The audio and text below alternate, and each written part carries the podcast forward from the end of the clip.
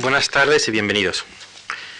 La reunión de esta tarde tiene por objeto discutir las tesis que los profesores Elías Díaz y Javier Muguerza leyeron el pasado martes con tanta brillantez e intensidad. Esas tesis han estado a disposición de cualquier persona interesada, tanto en los folletos que repartimos como en la dirección que, la Fundación Juan Marc tiene en Internet. El acto de hoy tiene el siguiente protocolo. Cuando termine esta breve presentación, tienen la palabra los tres invitados de hoy, intervendrán durante unos 15 minutos cada uno por orden alfabético, Antonio García Sánchez Mases, Francisco Laporta y Carlos Tibó.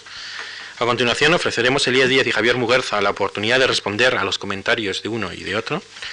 Por último, se abrirá debate entre los cinco y el moderador, en este caso yo mismo, introducirá preguntas y comentarios, entre ellas las que nos han llegado.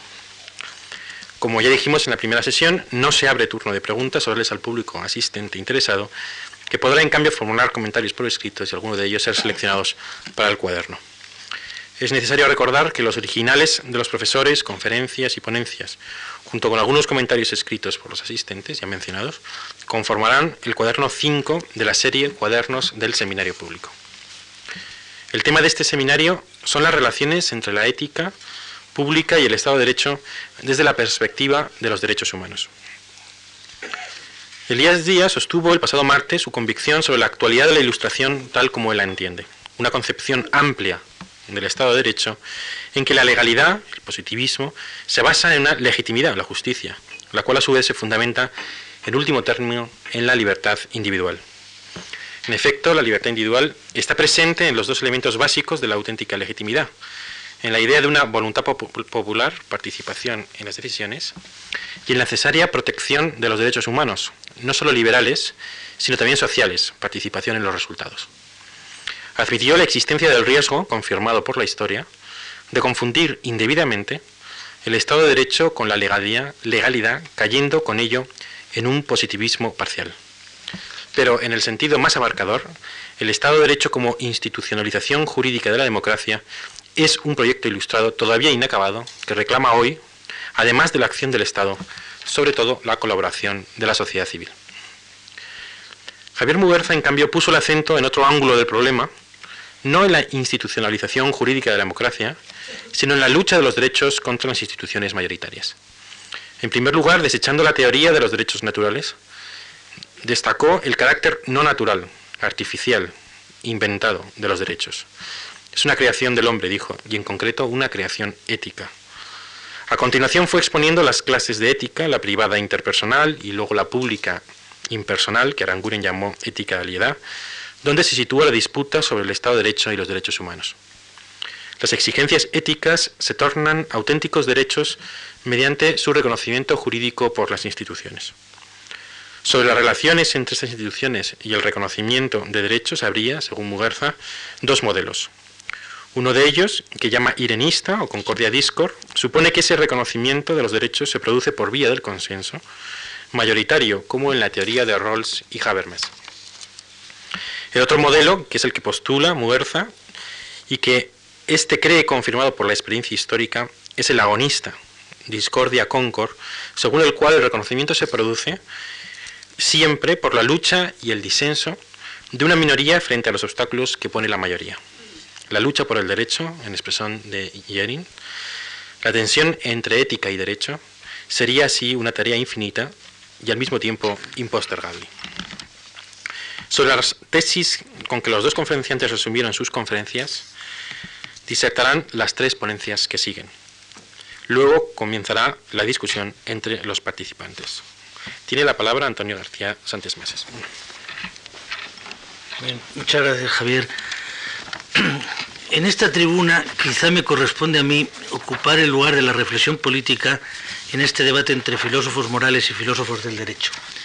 Y ello no porque Elías Díaz no sea un gran filósofo político y Javier Muguerza un gran político práctico cuando tiene que resolver problemas concretos, sino porque en mi caso solo soy un aficionado a la filosofía política. He creído que ambos textos sitúan el lugar de la política como el lugar de la mediación entre las exigencias morales de la ética y la capacidad normativa del derecho. Comenzaré por el análisis de Elías Díaz acerca del tema. Muchos son los temas que aparecen en la legitimación hoy del Estado de Derecho. El conflicto entre poderes, la tensión entre el Estado constitucional de derecho y el Estado legislativo, la definición de la democracia. En mi análisis quisiera centrarme en la situación actual del Estado social de derecho, en la dificultad que se plantea de cara a su viabilidad futura y en la paradoja en la que se encuentra hoy ante la necesidad ética, por un lado, de universalizar sus principios para toda la comunidad internacional y ante la imposibilidad fáctica, por otro, de poder proceder a esa universalización, dada la situación actual que crea el proceso de globalización. Coincido plenamente con Elías Díaz cuando aboga por una definición de la democracia donde ésta sea no solo procedimental, coincido también en su apuesta por una utopía racional donde la lucha por la igualdad se extienda más allá de nuestras fronteras. Aquí, sin embargo, es donde comienzan los problemas para cualquier analista político y donde es imprescindible la pregunta. ¿Es viable el mantenimiento del Estado social en las condiciones actuales de la globalización? Más allá de las promesas de las constituciones y de los derechos reconocidos por las declaraciones universales de derechos humanos, asistimos hoy a un momento histórico donde se está reduciendo progresivamente el ámbito de competencias del estado del bienestar en los países desarrollados y donde se incrementa progresivamente la desigualdad entre los países del norte y los países del sur. Es oportuno que el filósofo del derecho recuerde las promesas inscritas en los textos constitucionales, pero la misión del filósofo político es preguntarse si esos derechos están siendo recortados hoy en nuestra sociedad o si por el contrario es posible mantener que su futuro está garantizado. Esa es la pregunta a la que creo invita la tesis número 8 de Elías Díaz cuando dice que tomarse en serio la protección efectiva de los derechos económicos sociales, de los derechos de las minorías o de los derechos relativos al medio ambiente implica asumir críticamente las condiciones actuales de la globalización y las exigencias éticas de la universalidad. Tomarse en serio esa protección conduce a un análisis riguroso del poder político y de otros poderes nacionales y transnacionales. Me parece que aquí está el quid de la cuestión. Procedamos, pues, siquiera brevemente a ese análisis.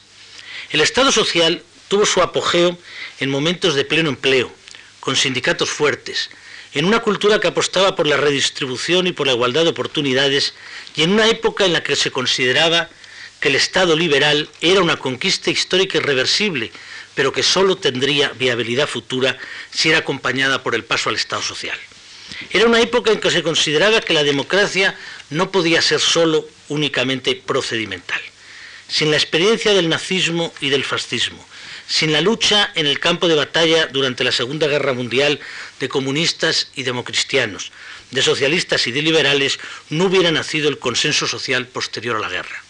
Ese consenso intentaba igualmente servir de contrapeso al influjo que tenía el modelo soviético en muchas capas de la población trabajadora. Hoy estamos en otro momento histórico. El ataque neoliberal al estado del bienestar comienza a partir de mediados de los años 70, pero ve reforzadas sus posiciones con la caída de los sistemas imperantes en los países del este. El modelo europeo de un Estado que vela por los derechos de los trabajadores, que garantiza la regulación del mercado de trabajo, que apuesta por el pleno empleo y por los sindicatos fuertes, va siendo, desgraciadamente, arrumbado por un mundo donde la empresa prima sobre el sindicato, el mercado sobre el Estado, lo privado sobre lo público y, al final, el poder económico sobre el poder político. La política va viendo reducida su capacidad de dominar el proceso. El Estado-Nación va perdiendo su margen de maniobra ante el avance de la globalización. Las alternativas ideológicas se van difuminando en un nuevo centro político donde cabe discrepar sobre ingresos y gastos, pero no sobre la lógica del proceso en su conjunto. Esa ofensiva neoliberal influye decisivamente en el campo del derecho. Influye no solo porque se considere que hay que ir suprimiendo garantías laborales o restringiendo el derecho de huelga, influye porque se insiste cada vez más que derechos, derechos solo son los de la primera generación. Los derechos económicos sociales, a lo sumo, son aspiraciones que pueden informar la política cotidiana siempre y cuando la hacienda pública permita financiarlos. Nunca derechos que se puedan reclamar ante un tribunal. El Estado en esta concepción no debe intervenir más allá de sus competencias tradicionales y los principios constitucionales deben ser corregidos porque reflejan pretensiones excesivas que corresponden a una época que hay que superar.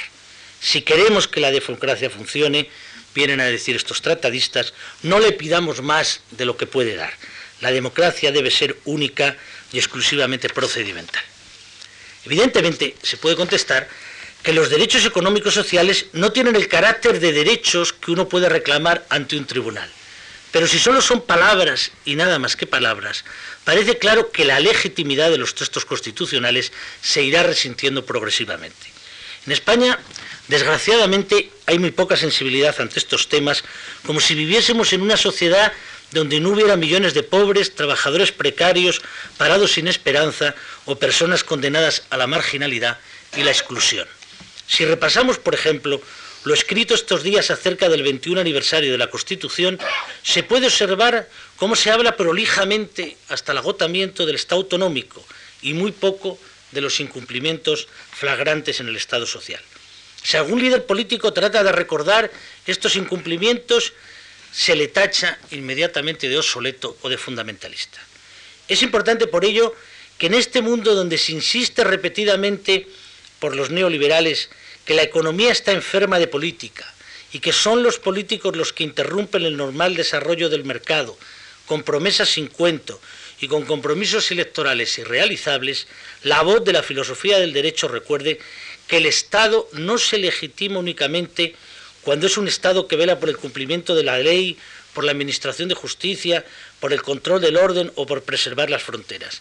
Ese planteamiento, defendido, como digo, por los neoliberales, debe ser por combatido por todos aquellos que defiendan la necesidad de que los poderes públicos luchen contra la exclusión social y la injusticia.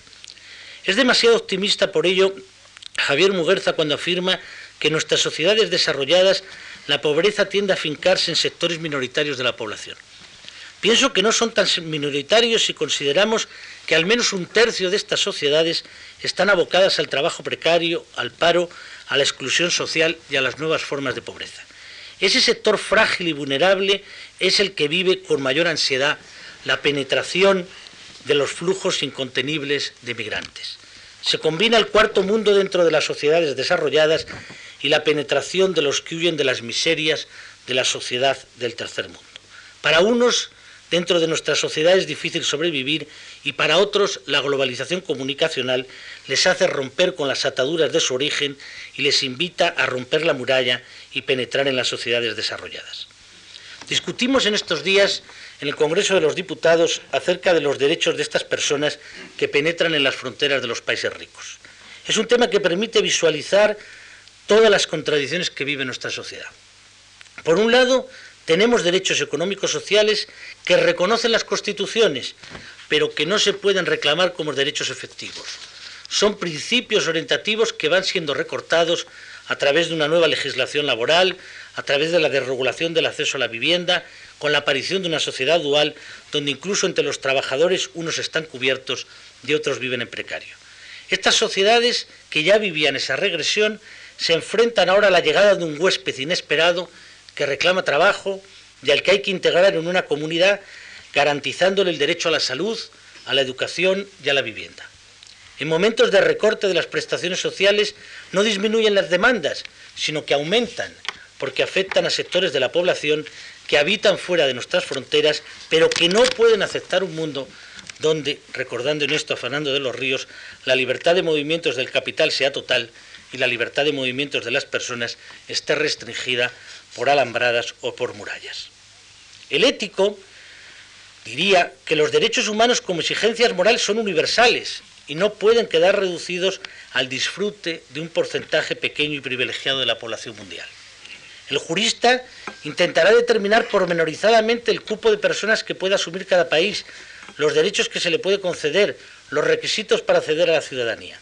Es misión del político intentar hacer un discurso más global y mostrar que más allá de las exigencias morales y de los derechos positivos, el margen de, la de maniobra de la política es estrecho porque el condicionamiento decisivo lo va a marcar, lo está marcando ya el poder económico. Tenemos universalidad ética en los principios, pero tenemos globalización económica en la práctica. Eso implica que siendo todo ser humano un sujeto de derechos al que los poderes públicos deben asegurar el cubrimiento de sus necesidades, en la práctica el abismo entre los países ricos y los países pobres aumenta. Y la libertad para los capitales va unido a las alambradas y las murallas para las personas. Ante esta preponderancia de lo económico, es imprescindible reclamar la necesidad de una política que reoriente un mundo donde las desigualdades aumentan, el paro permanece y las nuevas tecnologías se viven con temor y sin esperanza. ¿Cómo pasar de la incertidumbre de ese mundo precisamente a la esperanza? ¿Cuáles son las respuestas a esa situación? No hay espacio aquí ni tiempo para entrar en programas concretos ni en recetas específicas sobre la regulación del nuevo orden internacional. No hay tiempo tampoco para hablar ni de la reforma de las Naciones Unidas, ni de la Organización Mundial del Comercio, ni de la creación de un Tribunal Penal Internacional. Eso sería entrar en el campo de alguna de las mediaciones imprescindibles para detener esa globalización que se va comiendo el Estado-Nación y que va reduciendo el margen de maniobra de la política democrática. Las mediaciones son importantes, pero también lo son los principios, y para recuperar el papel de la política frente a la economía es imprescindible volver a fundamentar la política en conexión con la ética y con el derecho. Con la ética por la llamada a la universalidad y por el reconocimiento del papel esencial de los sentimientos morales y del altruismo si se quiere conservar el Estado social y luchar por la universalización de las políticas de bienestar. No se podrá evitar la marginación permanente de un tercio de la población de nuestra sociedad desarrollada si las mayorías de esta sociedad no apuestan por la universalidad del estado del bienestar. Si los pertenecientes al segundo tercio, los profesionales liberales, los trabajadores sindicados, los funcionarios, las capas medias, prefieren engancharse a las ventajas del capitalismo popular y abandonar a su suerte a los excluidos, a los parados y a los precarios, no hay futuro para el Estado social. No creo que puedan hacer esa apuesta esas capas medias por motivos puramente económicos o por razones de eficiencia. Hay mucho que mejorar en la eficiencia de los servicios públicos y en la democratización del estado del bienestar. Pero sin una política de solidaridad con los excluidos, no hay posibilidad de mantener la carga fiscal imprescindible para sostener las políticas sociales. Sin la llamada a la solidaridad moral, el Estado social perecerá y las fronteras irán cerrando en un mundo amurallado, racista y xenófobo. Es fácil proclamar el derecho a la ciudadanía en teoría y restringirlo en la práctica a todos los que no pasen por el cupo. Es fácil también entender la ciudadanía como la abdicación de la propia identidad cultural sin plantearse los problemas inevitables de todos aquellos que, perdida la tierra de origen, solo tienen el recuerdo de sus propias raíces. ¿Cómo conciliar el cultivo de las propias tradiciones culturales y el respeto a los derechos de los individuos dentro de las comunidades específicas? ¿Cómo compaginar la identidad de la comunidad de la que uno se reclama y las reglas que rigen en las sociedades donde uno se integra? De nuevo aquí, no se trata solo de normas jurídicas, sino que son imprescindibles para la cultura política los sentimientos morales que deben acompañar a una política de tolerancia. Tolerancia con el diferente y tolerancia con el disidente dentro de las comunidades específicas. No podremos avanzar en la tolerancia si no somos capaces de reconocer los derechos culturales de las distintas comunidades frente a una falsa universalidad. Pero también los derechos de los individuos dentro de cada comunidad deben ser defendidos frente a políticas de identidad que terminan por ahogar la voz del propio individuo. El lugar de la política es pues el lugar del poder y el lugar de la voluntad. En el análisis del poder vemos cómo el poder político va siendo succionado por el poder económico y cómo el Estado-nación va siendo devorado por la mundialización. En esas circunstancias, la voluntad de actuación decae porque el margen de maniobra disminuye y porque la soberanía va siendo recortada. ¿No será el momento de insuflar a esa voluntad política decaída la fuerza utópica de la universalidad ética que anida en las declaraciones que proclaman la universalidad de los derechos humanos y en los valores que informan los textos constitucionales? Pienso que sí. El camino para recuperar la autonomía de la política frente al poder económico es fundamentar la política en esa utopía racional de la cable Elías Díaz en la que se pueda conjugar el trabajo político en las instituciones y las exigencias libertarias desde la sociedad civil. En esa compatibilidad difícil y problemática está la posibilidad, siempre incierta, de superar el actual estado de cosas. Si el trabajo político fuera solo institucional, al final los intereses nacionales, la razón de Estado, las variables macroeconómicas acabarían imponiéndose. Si la lucha por el reconocimiento de los derechos se hiciera solo desde el individualismo ético, por mucha capacidad que uno tenga por apostar como Javier Muguerza por las causas perdidas, la voluntad desfallece y el miedo a la esterilidad acucia. La tensión debe ser pues constante. Al igual que el ético recuerda las exigencias morales que no se ajustan al derecho positivo, que han sido preteridas o tergiversadas por la legislación de turno, el disidente individual o el grupo consciente que reclama los intereses de la humanidad, de pronto es el que logra romper la placidez del mundo establecido. Para terminar, lo diré con un ejemplo. Cuando parecía que la Organización Mundial del Comercio bendecía la globalización imperante, han sido sectores de las organizaciones no gubernamentales los que han recordado los efectos medioambientales, el dumping laboral y la explotación inmisericordia, y los que han mostrado que la libertad no puede ser solo libertad para las mercancías y esclavitud para los seres humanos. No soy especialmente optimista. No sé si ha empezado, como ha profetizado entre otros Morén, el siglo XXI, pero sí me parece que es un buen ejemplo para terminar nuestras reflexiones. En lugar de la política se ve de pronto sacudido por una ráfaga de voluntad que viene desde la sociedad civil. No es un nuevo poder, pero ha puesto en cuestión las previsiones del poder establecido. Ha sido una buena manera de recordarnos a todos que las exigencias morales de la universalidad son para todos y no pueden quedar en promesas que solo anidan en los textos constitucionales o en las declaraciones a favor de los derechos humanos. Muchas gracias. Muchas gracias. Una palabra nada más para fijar algún concepto para el posterior debate y asumiendo un papel incierto de agitador. Diría que la intervención ha destacado inicialmente la mala situación fáctica de las exigencias éticas sociales, o por decirlo de otra manera, la mala situación del estado de bienestar en el actual mundo de mundialización y de universalización. En la segunda parte, en cambio, la intervención ha destacado la necesidad de la exigencia ética de que, de que ese anhelo de justicia se realice fácticamente, de luchar por la justicia en condiciones adversas, no solamente mediante normas jurídicas, sino también mediante sentimientos morales y un anhelo permanente de utopía. Tiene la palabra Francisco Laporta. Muchas gracias, señor moderador. No es tan fácil para mí hacer comentarios críticos a las ideas expuestas el martes por Elías Díaz y por Javier Muguerza y no solo naturalmente por mi personal amistad con los dos, sino sobre todo porque tengo con ellos importantes acuerdos de fondo.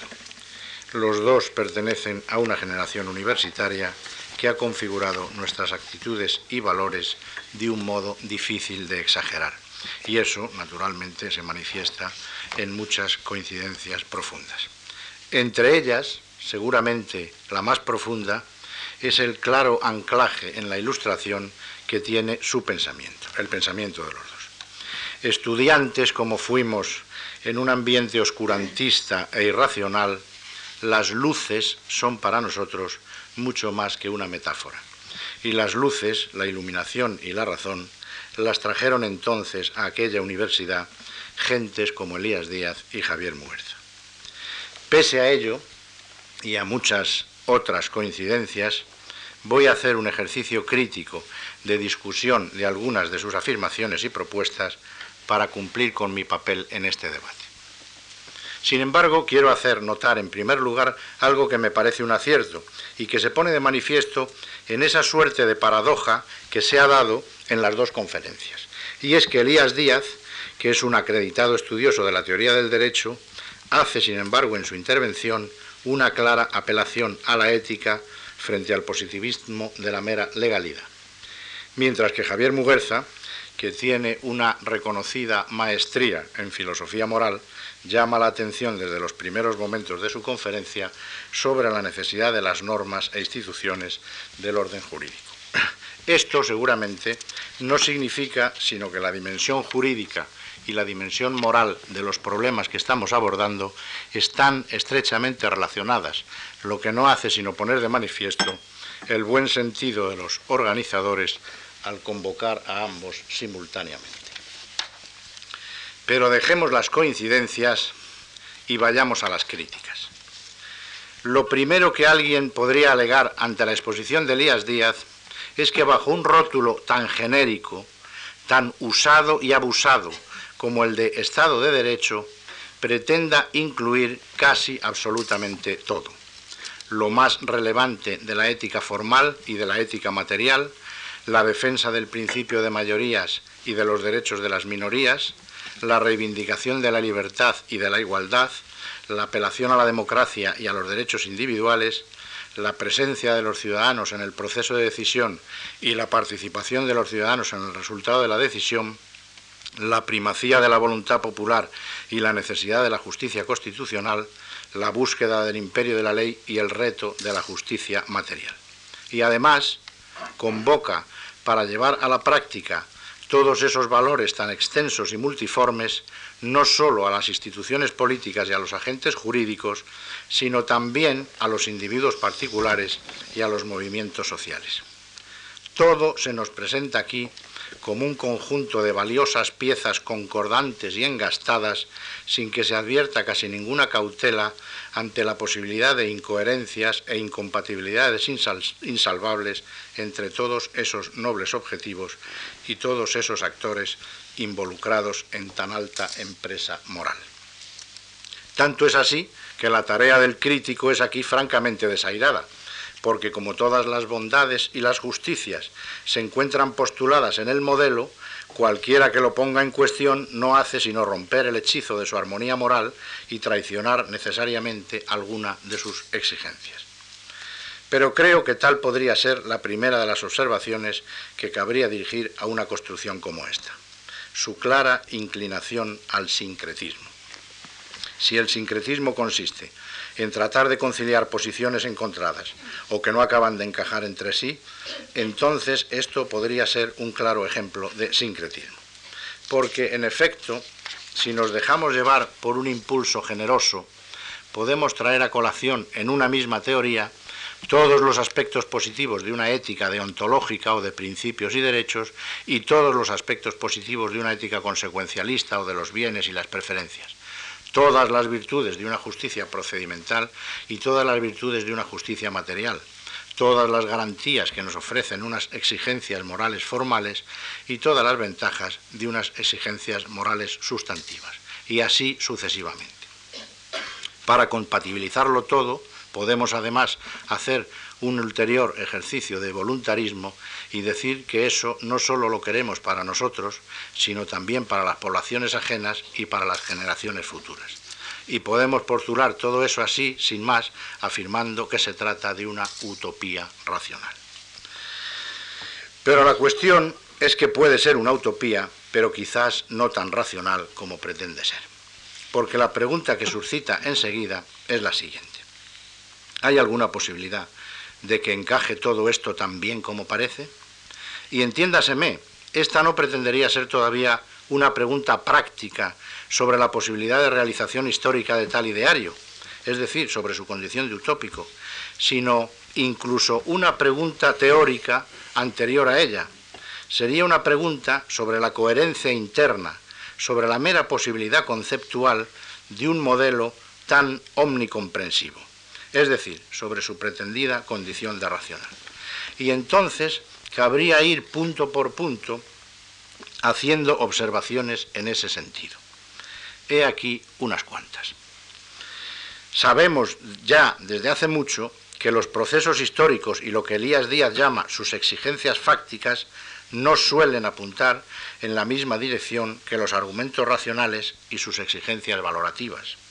Y entonces tenemos que elegir entre la historia y la razón y dar pautas fiables para hacerlo. Sabemos también que la voluntad popular mayoritaria puede dar en no respetar los derechos humanos. Y entonces tenemos que optar entre dejarla en libertad porque es mayoritaria o someterla a unos límites. Y en este caso decir a qué límites. Sabemos asimismo que la interpretación de la Constitución hecha por el Poder Legislativo democrático puede no ser compatible con la realizada por una agencia jurisdiccional independiente como el Tribunal Constitucional, y entonces tenemos que tomar posición a favor de la primacía del uno, aunque eso suponga modificar la Constitución muchas veces, o a favor de la primacía del otro, para conservarla.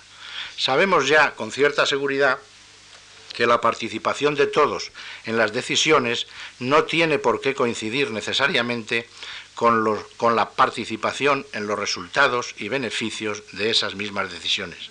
Y entonces tenemos que decidir si dejar al mecanismo participativo en libertad o imponerle unas cuotas mínimas de reparto en función de unos criterios que son y tienen que ser ajenos a la participación. Sabemos ya que las instituciones políticas no siempre van a cooperar con los movimientos sociales, sino que más bien tienden a no hacerlo, o que los individuos socialdemócratas, con raras excepciones, no se entienden del todo bien con los individuos libertarios. Y entonces tenemos que tomar partido por unos o por otros y dar razones de por qué lo hacemos. Y desde luego sabemos ya que muchas esferas de libertad no implican ninguna igualdad, sino más bien suponen una desigualdad necesaria, y también sabemos que la igualdad de todos exige relevantes sacrificios de la libertad de muchos, y que por lo mismo los derechos civiles y políticos de todos y los derechos económicos y sociales de todos no pueden realizarse así como así, coherente y plenamente, sin que aparezcan en el horizonte muchas incógnitas. Y cualquiera podría muy bien pensar entonces que el modelo, tal y como se presenta, no funciona, que hay dentro de él cosas que no acaban de encajar entre sí que las mayorías pueden actuar como el nuevo rex legibus solutus y violar o ignorar derechos individuales, que quien toma las decisiones, quien parte y reparte, suele usufructuar el resultado de su, de su decisión, se lleva la mejor parte, que los parlamentos democráticos pueden tender a ningunear a los movimientos sociales, que la defensa de los derechos económicos de todos parece llevar consigo considerables limitaciones de la libertad de cada uno, y que los tribunales constitucionales han revocado cientos de leyes producidas por el más impecable de los procedimientos democráticos. En definitiva, lo que alguien podría aquí tratar de subrayar es que por el comprensible afán de incluir bajo el mismo techo todas las llamadas conquistas sociales y políticas que se han producido desde la Ilustración al presente, se acaba por poner a convivir juntas cosas que obedecen a lógicas distintas, cuando no a lógicas incompatibles. Y entonces podría tener que decírsele a Elías Díaz que todo no puede ser, que ha de mostrarnos en algún momento los límites de unas cosas y los límites de las otras, y las razones por las que, en su caso, unas cosas son postergadas a las otras hasta hacerlas incluso desaparecer. Y por cierto, que para hacerlo no basta con soluciones puramente verbales, como pueda ser la de ensanchar ficticiamente el significado de la palabra libertad. Creo que en este punto Javier Muguerza se ha mostrado en su conferencia y en sus tesis mucho más cauto y desconfiado.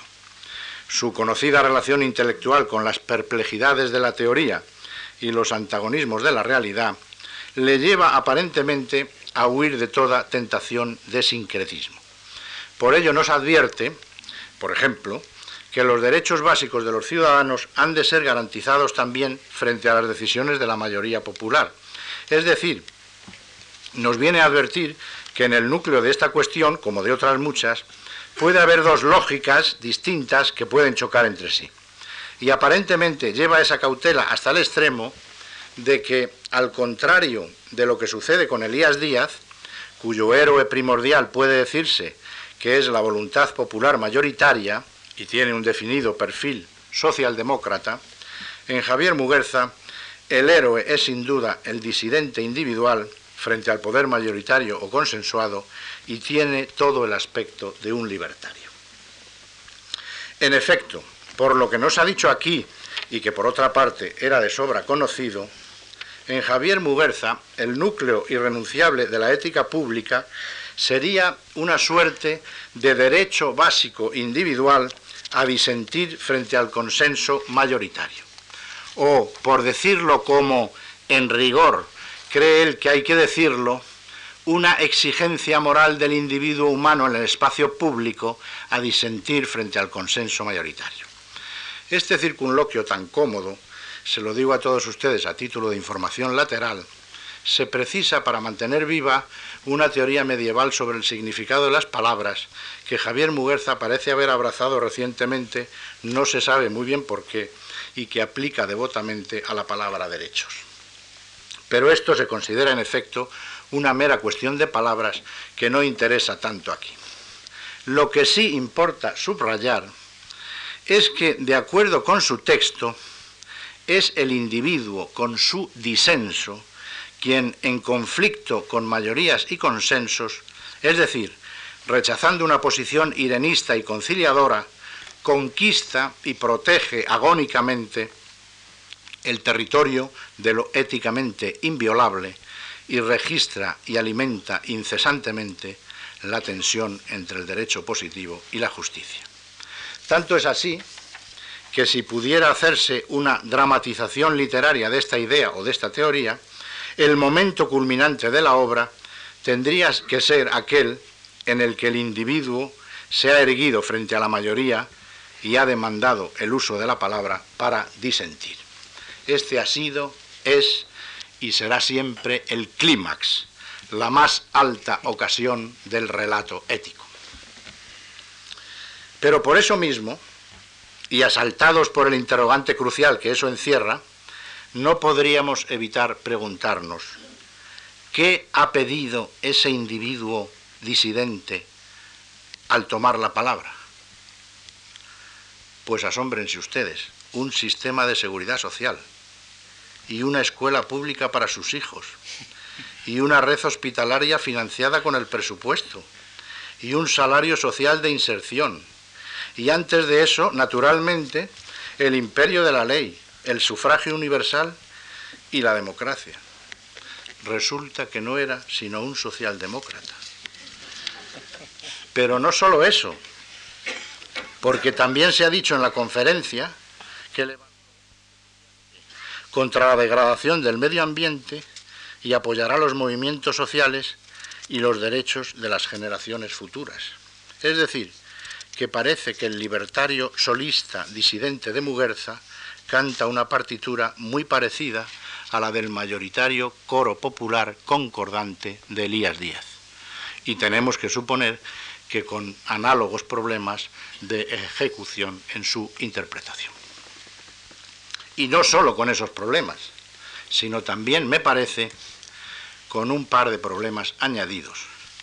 Porque para persuadir a todos de que reconozcan e incorporen al ordenamiento todos aquellos derechos o exigencias liberales y sociales y todas las generaciones de los mismos, tiene que darles algunas razones que no sean el mero hecho de su disenso.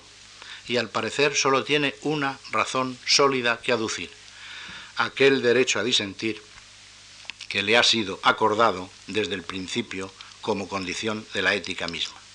Pero tal derecho o exigencia moral, mucho me temo, no da tanto de sí como para servir de fundamento a tantas y tan variadas peticiones.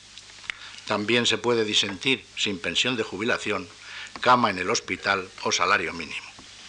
Por tanto, el libertario aparente tendrá que explorar otros caminos si quiere esgrimir exigencias socialdemócratas. Y creo que en principio tiene ante sí dos caminos abiertos.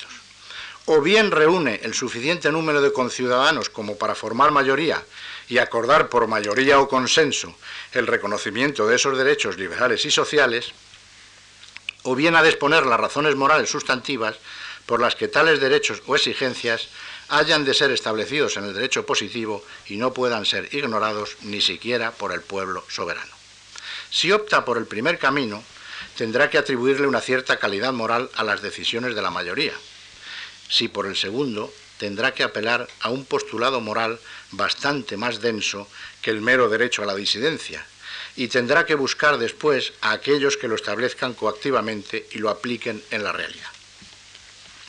Y espero que estos no sean sólo eso que Muguerza llama jueces garantistas, porque nunca puede saberse de antemano si un juez lo es o no lo es, y cuando se averigüe puede ser demasiado tarde, porque los jueces, los garantistas y los no garantistas forman y deben formar un cuerpo de funcionarios inamovibles e independientes tanto de la voluntad del pueblo como de la voluntad del disidente.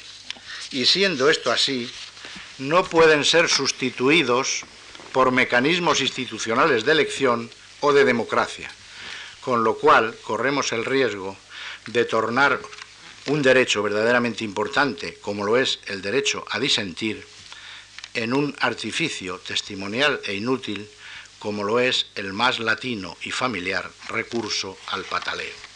Gracias. Muchas gracias. En esta intervención, después de unos eh, elogios sinceramente retóricos a sus dos maestros, ha, ha dirigido la, ha dirigido eh, su crítica primero a Elías Díez, puesto que ha considerado sus, el sistema que planteó en sus tesis excesivamente secretista, una especie de armonía eh, seráfica en el que todo, en el que todo concuerda y sin embargo ha puesto el acento en las inevitables tensiones que la realidad demuestra que existen entre la historia y la razón, la soberanía popular y los derechos humanos, la ley y el Tribunal Constitucional, la participación y las cuotas. Es decir, más allá de la armonía, las inevitables tensiones, la negatividad dentro de la identidad. Y en cuanto a Javier eh, Muguerza y sus tesis, eh, ha criticado el solipsista libertario que, define su postura, puesto que en ese solipsista estaría escondido o disfrazado quizá un, mayoritario, disfrazado en un caso o en otro caso una persona que debe defender sus razones con argumentos que, tienen que ir más allá del disenso. Tiene la palabra Carlos Tibo. muchas gracias. Yo no leeré mi intervención, pues el texto escrito que presenté al seminario lo redacté eh, eh, antes de las conferencias del martes pasado y eh, por lo menos ellas, esas conferencias me suscitaron otros problemas y en la medida en que quizá está más presente en la mente de todos y en la memoria inmediata las eh, intervenciones de Elías Díaz y de Javier Muguerza, voy a hacer una intervención oral eh, sobre estas intervenciones y eh, el texto escrito que podría leerse en otro momento complementaría en parte las interpretaciones que ahora voy a hacer, aunque aludiré a algo de ello. ¿no? Bueno, yo también me pongo bajo el manto de la reflexión eh, de Aristóteles en un paso de la ética Nicómaco cuando dice es difícil pensar esto porque lo tenemos que pensar contra nuestros amigos.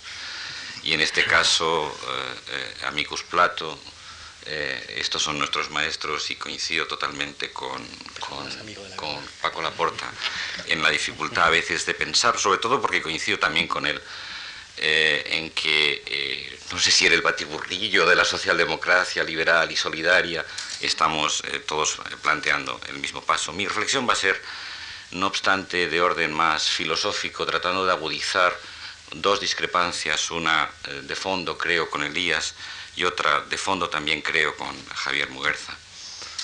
Me resultó impresionantemente interesante en la reflexión de los dos el otro día de qué manera la conexión entre derechos humanos, Estado de Derecho, ética o política, estaba en primer lugar mediada por la historia y partía de una reflexión histórica. En el caso de Elías Díaz, una reflexión sobre la ilustración y su herencia, y en el caso de Javier Muguerza, con una reconstrucción, en último término, apelativa, de cuál ha sido el papel de la disidencia en la historia.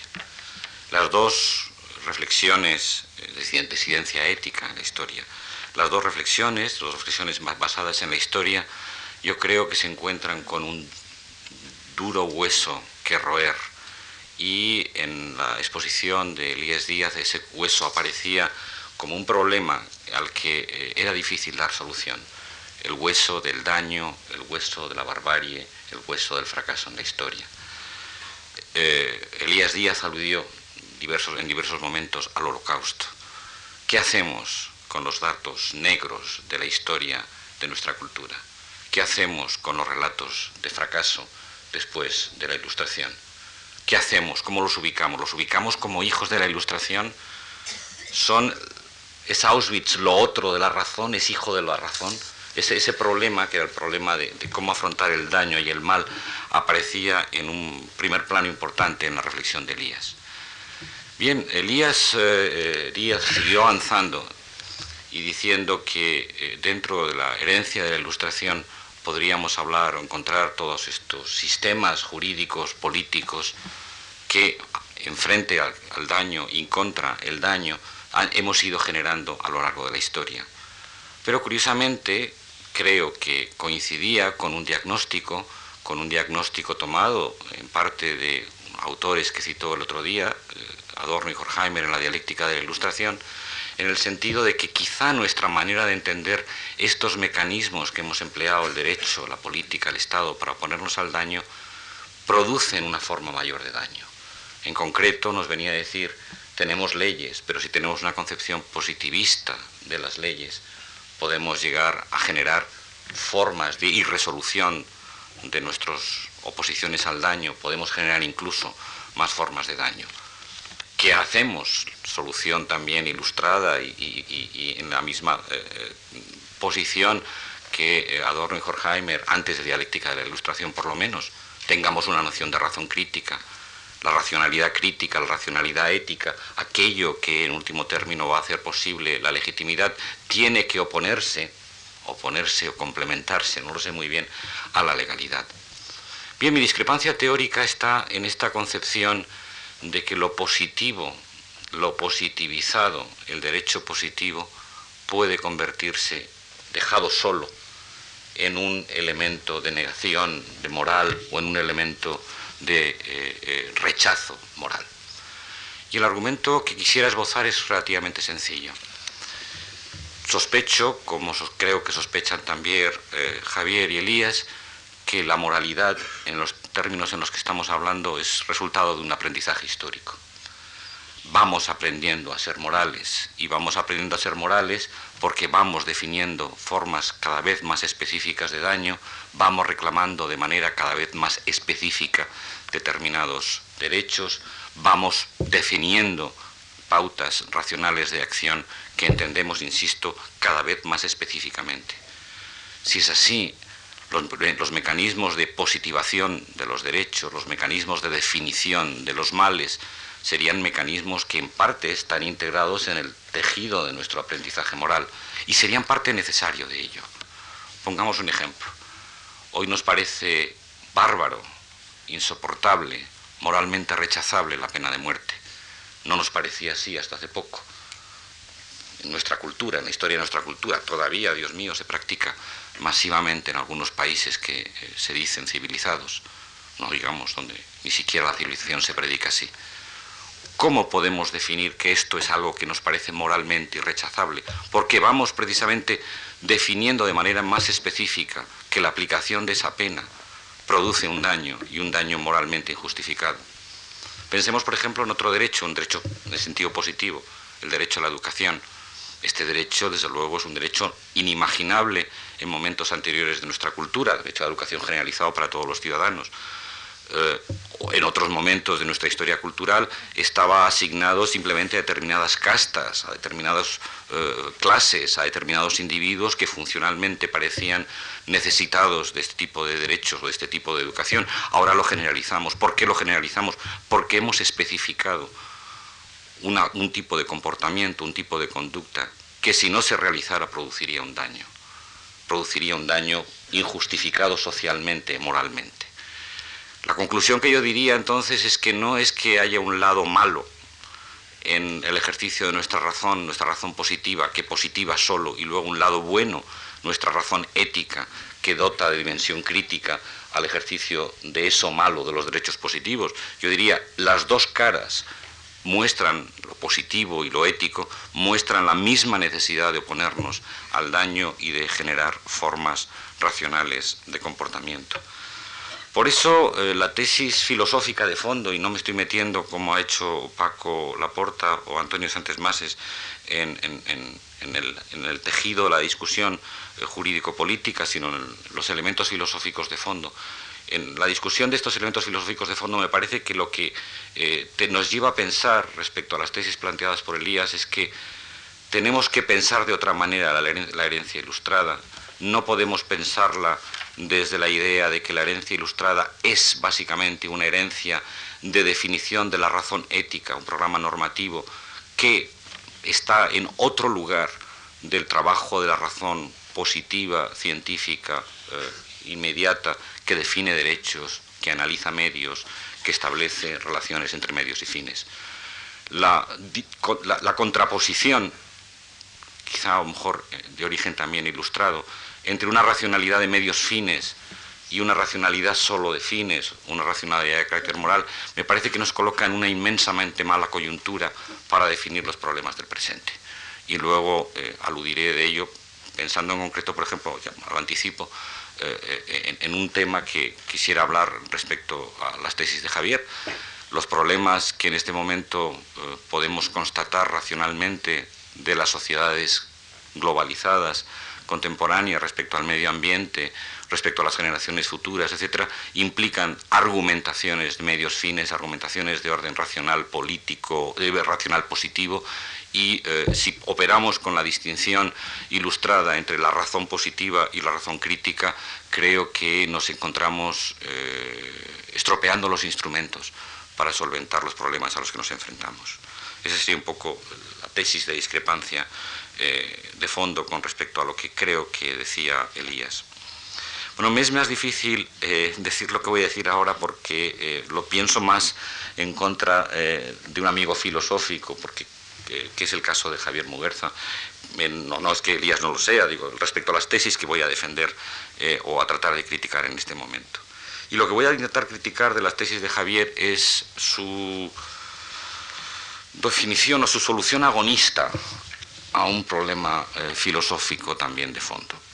Y el problema filosófico de fondo es cómo definimos qué es lo bueno o qué es lo que queremos hacer. Una nota a pie de página. Me ha resultado muy interesante que Antonio Santos Mases, desde la política, hablara del concepto de voluntad no menos interesantes que Elías Díaz el otro día al hablar del Estado de Derecho pusiera en el centro la noción de voluntad, de voluntad soberana. Pero también Javier Muguerza puso la noción de voluntad y se me antoja, que no es el momento de hacerlo ahora, la discusión sobre el concepto de qué es la voluntad sería una discusión importante porque es de los conceptos filosóficamente más opacos que tenemos en la historia. Pero el problema que quisiera discutir respecto a Javier es el siguiente. ¿Qué es lo que define y cómo se define qué es lo que queremos como fin moral. Javier contraponía el otro día dos tipos de teorías, la consensualista, que definiría la noción de bien o de fin moral en base a las razones aceptadas por los intervinientes en una discusión respecto a lo que es el fin y lo que es el bien. En último término, los modelos rawlsianos o habermasianos parten de la idea de que la definición del bien es una definición basada en un conjunto de razones argumentales. Frente a ello, Javier aducía una tesis, fue rápida en la exposición, que es una tesis tomada de Ernst Tugendhat y que él coincide con Ernst Tugendhat, de hecho yo, se la oí antes a Javier que a Tugendhat, en el sentido de que no, de que la definición de lo que sea el bien o el fin moral es un ejercicio de la voluntad autónoma. Es más, no habría consenso epistémico posible si no podemos presuponer en términos morales la preexistencia de, una decisión, de una voluntad racional en cada individuo. La autonomía, en ese sentido, es fáctica porque es el ejercicio de los individuos. Yo creo que aquí hay dos cosas, y esta sería mi crítica a la tesis de Javier, una cosa con la que estoy totalmente de acuerdo y una cosa en la que no estoy en absoluto de acuerdo. Estoy de acuerdo con Javier, tal como lo planteó el otro día, en que los disidentes en la historia, en la reflexión de la historia, son eh, adelantados, son exploradores, decía Javier, en el territorio moral. No conozco, diría yo, ningún avance en la historia de nuestro aprendizaje moral que no haya estado eh, hecho por estos adelantados, por estos exploradores, y así ha sido en la historia todo explorador, todo adelantado, todo aquel que ha propuesto un ideal moral lo ha hecho normalmente en contra de su cultura, en contra de su grupo de pertenencia. Y la verdad de la tesis de Javier yo creo que es esa. Eh, la verdad de la tesis de Javier es, si miramos y entendemos la moralidad como aprendizaje, tenemos que entender la moralidad como eh, disidencia, no solo, pero desde luego también como disidencia.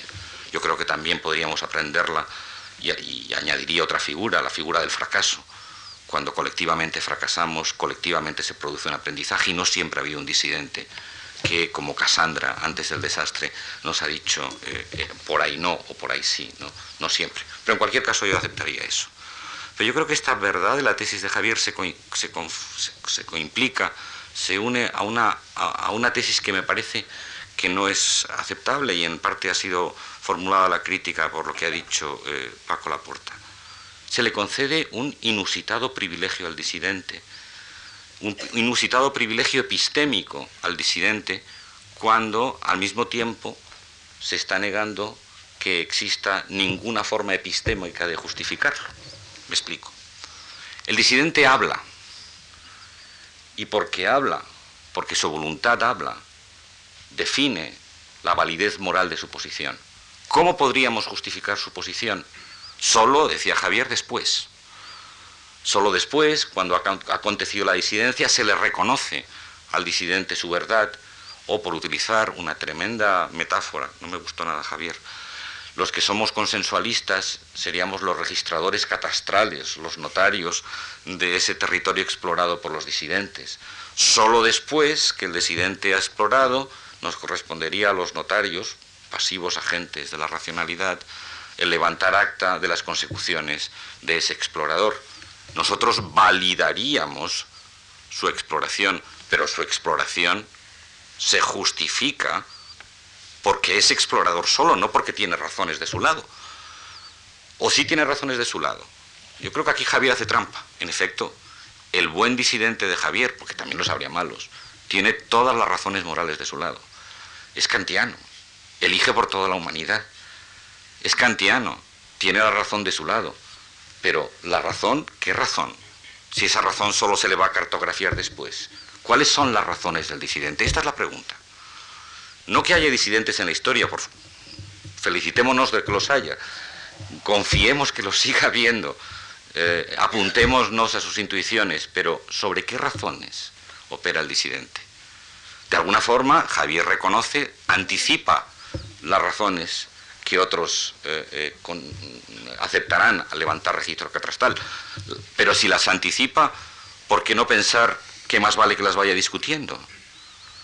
¿Por qué no pensar una razón moral mucho más falibilista que eh, implique el diálogo de unos con otros, la discusión de unos con otros, proponernos razones unos a otros, ir compulsando nuestras disidencias para llegar exactamente, no digo a la concordia total, pero desde luego no aceptar que eh, el buen disidente, por el mero hecho de ser disidente, pueda tener la palabra. Aquí venía bien el ejemplo precisamente de la responsabilidad ante el futuro o de la responsabilidad ante las relaciones morales con otras especies, con los animales, o responsabilidades de carácter ecológico a las que antes me estaba refiriendo. Ciertamente ha habido adelantados, y además, como son desde hace poco, eh, podemos casi ponerles nombre propio. Son de los últimos dos siglos, como mucho, del último siglo, de hecho casi todos de nuestro siglo. Ha habido disidentes que han dicho Pensemos en la responsabilidad ante las generaciones futuras respecto, por ejemplo, a nuestro consumo energético. Eh, pensemos que a lo mejor eh, la acotación de la dimensión moral a los seres miembros de la especie Homo sapiens es borrosa y confusa porque la, frontera de la racionalidad puede ser borrosa entre las especies, son disidentes que han ido planteando en forma de argumentos y en forma de movimientos sociales y en esto eh, coincido totalmente con las posiciones de Javier, este tipo de, fronteras, pero no lo es, el valor de su posición no es su disidencia, sino el valor de sus razones. Porque algunas de esas disidencias, históricamente, incluso en el mismo terreno de esta ecología moral de la que estamos hablando, han sido erradas. Algunas de estas propuestas han sido desencaminadas.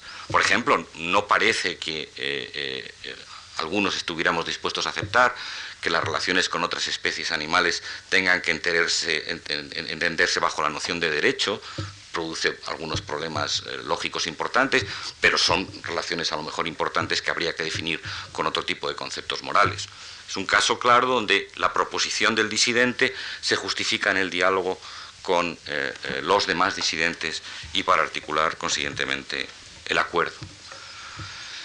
Quizá el problema de fondo es que eh, mm, tanto en, lo que he señalado respecto a Elías como en lo que he señalado respecto a Javier, eh, desubicamos, o quizá yo he utilizado ese mecanismo para, eh, hacer mi intervención, el lugar que puede tener la construcción de una teoría, una teoría sobre la razón en la historia, en el caso de Elías, de una teoría sobre la eh, relación entre justificación epistémica y posición moral en el caso de Javier. De hecho, lo que estamos discutiendo, no diría yo, diría yo no son tanto posiciones eh, morales cuanto justificación de nuestras posiciones morales. Lo que estamos discutiendo es más bien de teoría ética o de teoría normativa en el sentido general que del conjunto de posiciones morales que, como antes he dicho, en general coincido básicamente con lo que ellos decían. Gracias. Muchas gracias. En este caso, las dos críticas se han dirigido primero contra Elías Díaz por el modelo quizá no suficientemente histórico y destacando en este caso la experiencia, la importancia de la experiencia de lo político y lo jurídico que llevaría, según Carlos Tibo, a la necesidad de pensar de otra manera en la ilustración.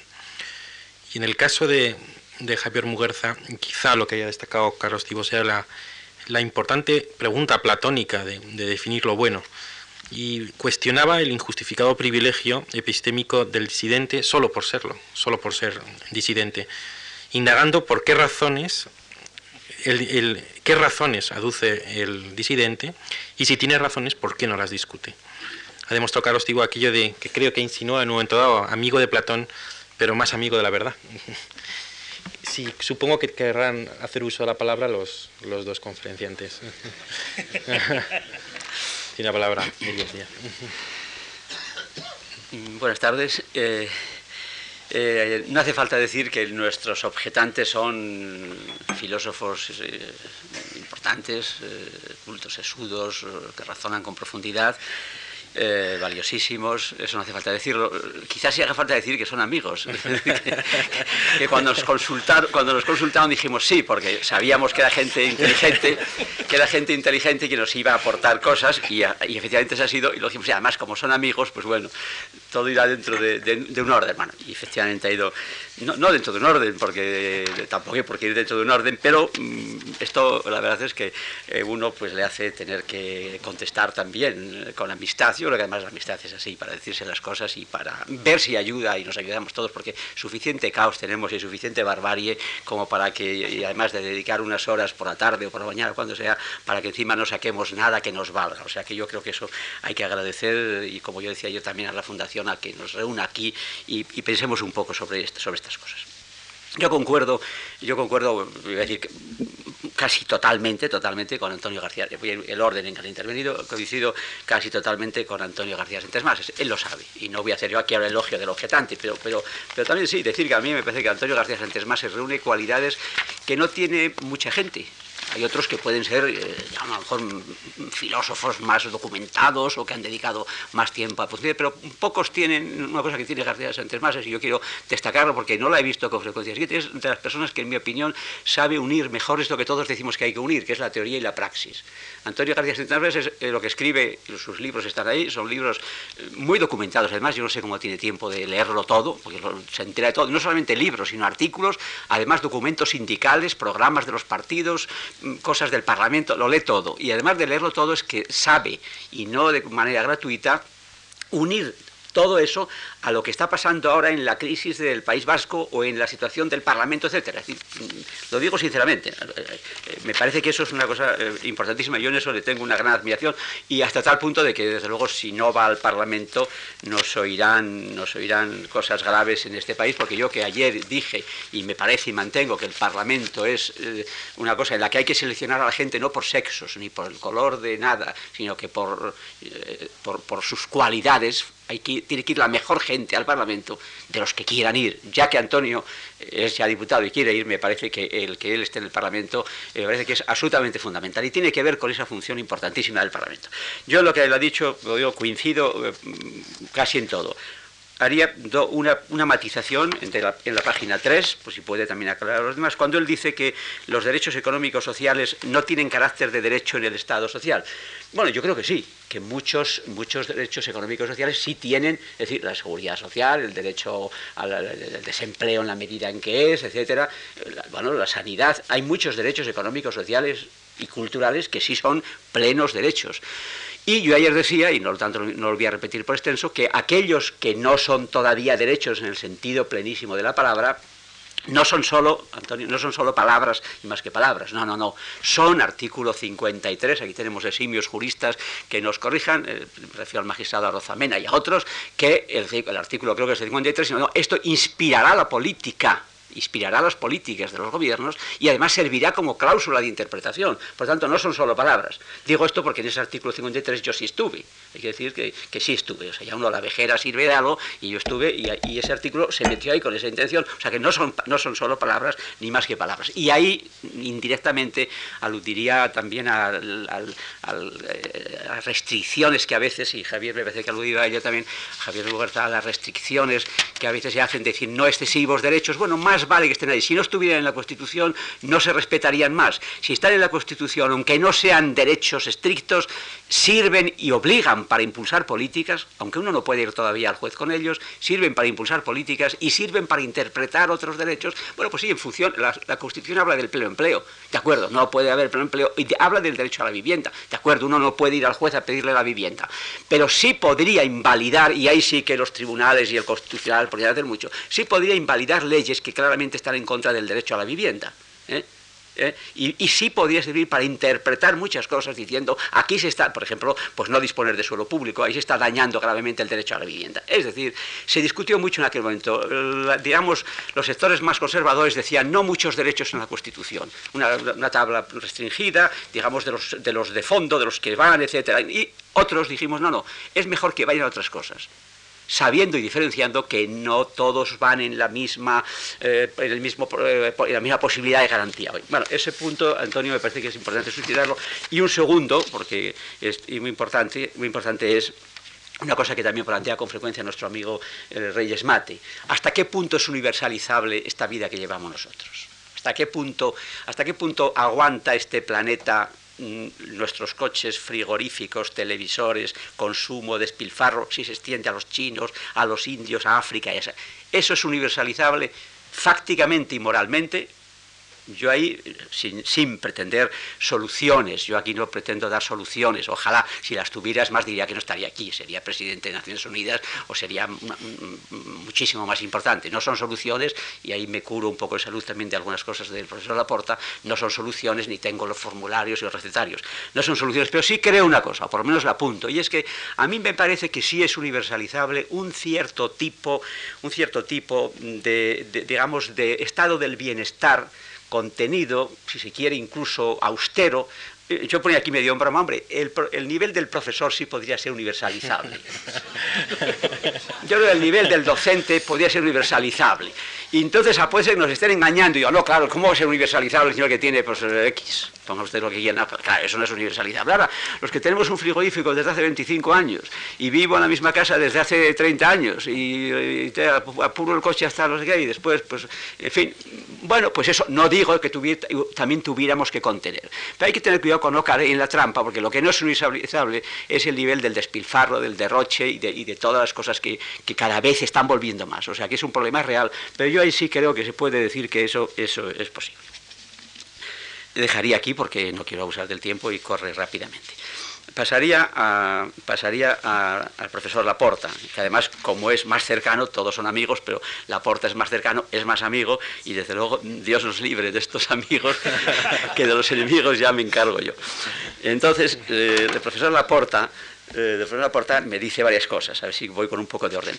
Una, que en mi propuesta hay demasiadas cosas. Bueno, puede ser, puede ser que dice, oh, quiere meter todas las conquistas históricas.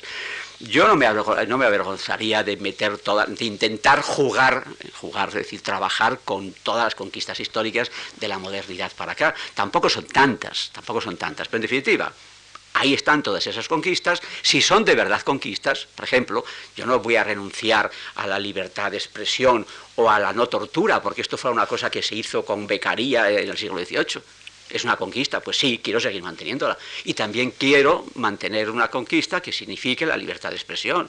Y quiero mantener la conquista de que Locke dice, ojo, mucho respeto al Parlamento, porque es la pieza central, y lo dice Locke. ¿eh? Y también la quiero mantener. Y también quiero mantener lo que los socialdemócratas del siglo XIX dijeron, bueno, mire usted, pero si vamos al Parlamento y allí no hacemos más que aprobar leyes, que no tenemos posibilidades de tal, y no hay cultura, eh, derechos económicos, también quiero mantenerlos. Es decir, que muchas cosas, bien, yo ahí hay, es muy fácil, muy fácil, yo simplemente si hubiese mucho tiempo, yo aquí le diría al profesor Laporta, le pondría, creo que en un apuro, pero como él tiene que cerrar luego, que me lo diga. Yo le diría, son muchas cosas. Yo le diría, estoy seguro, estoy seguro que ninguna de las que yo digo podría suprimirlas Laporta. Ninguna. Es decir, ni derechos humanos ni sufragio universal, ni Parlamento ni eh, Tribunal Constitucional estoy seguro que todas esas cosas las tendría que mantener. Por tanto, quizás no sean tantas. De todas formas, ahí, si me permites una pequeña maldad, los analíticos se marean un poco cuando salen de su escuela y de su, y de su, y de su esquema. Entonces, cuando ven tantas cosas, les entra una especie de, mareo porque, eh, porque creen que eso ya les rompe un poco los esquemas y tal. Es una vieja polémica que tenemos nosotros. Estos son así un poco, son más restrictivos, más más estrictos y, hay, una, hay una, rigurosidad que está bien, está bien, pero tampoco sin exagerar. No hay tantas cosas y estoy seguro que él no suprimiría ninguna.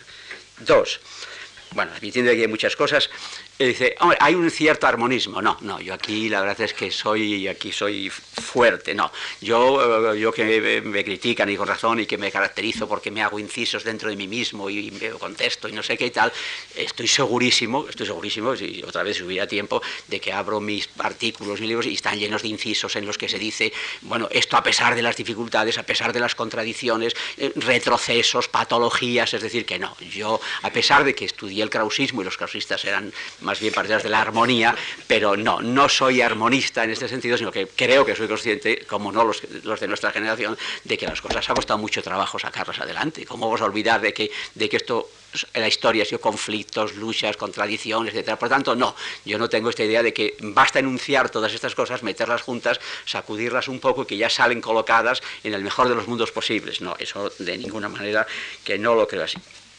Pero, eh, pero eh, habría que decir, bueno, eh, muy bien, no, no son armónicas, pero entonces, tercera crítica, acusación, yo estoy haciendo la crítica de la crítica, tercera crítica de, del aporte, decir, bueno, bien, de acuerdo, están ahí todas esas cosas, no son armónicas, pero entonces tienes que establecer, tienes que establecer criterios, tienes que establecer preferencias, y, y, están, y están, están esas preferencias. Cuando yo digo, y enumero solamente algunas, cosas, dice, bueno, razón o historia, eh, digo, estas son de las muchas cosas que están ahí. Razón, historia, derechos humanos o mayorías, instituciones o sociedad civil, poder legislativo, poder judicial y otras muchas.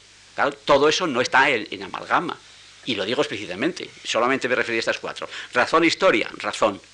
Lo cual no quiere decir que no tengan en cuenta eso. Ahora, la historia tiene que ser enjuiciada. Y ayer lo te dice una crítica a Savigny precisamente porque es el que dice que no todo lo real es racional, contrariamente a Hegel, para, para, para que lo real para que lo racional no sea real. En fin, entremos, dejemos ese tema ahí. Es decir, la razón prevalece sobre la historia. Por tanto, sí hay un criterio de ordenación y de marcar límites. Dos, los derechos humanos prevalecen sobre las determinaciones de las decisiones colectivas. Como ven, no digo las mayorías porque estoy, mm, permítanme la expresión, un poco harto de lo que vino, precisamente recién salidos aquí de la dictadura, vino la moda de que los jóvenes escolar, ¿eh? Eh, con la influencia americana, en el contexto en que Working puede decir que los derechos son triunfos frente a las mayorías, en un sentido que no tiene nada que ver, aquí esto se traslada a España, no ya ahora, sino cuando acabamos de salir de la dictadura. Entonces, claro, empezar a poner en guardia frente a las mayorías está bien hacerlo, pero insistir en esto me parece que, y lo del coto vedado, me parece que aquí hay problemas, problemas muy graves. Pero en cualquier caso, yo diría derechos humanos sí, frente a las decisiones que deciden sobre leyes. Fíjense que estoy diciendo, por lo tanto, no sobre las mayorías, estoy diciendo sobre decisiones que deciden sobre las leyes. Por lo tanto, sí, las leyes tienen que adecuarse al respeto de derechos humanos. Sobre esto al final diré una, una palabra más porque es, es, lo decisivo. Estoy remarcando aquí solamente que sí hay criterios y sí hay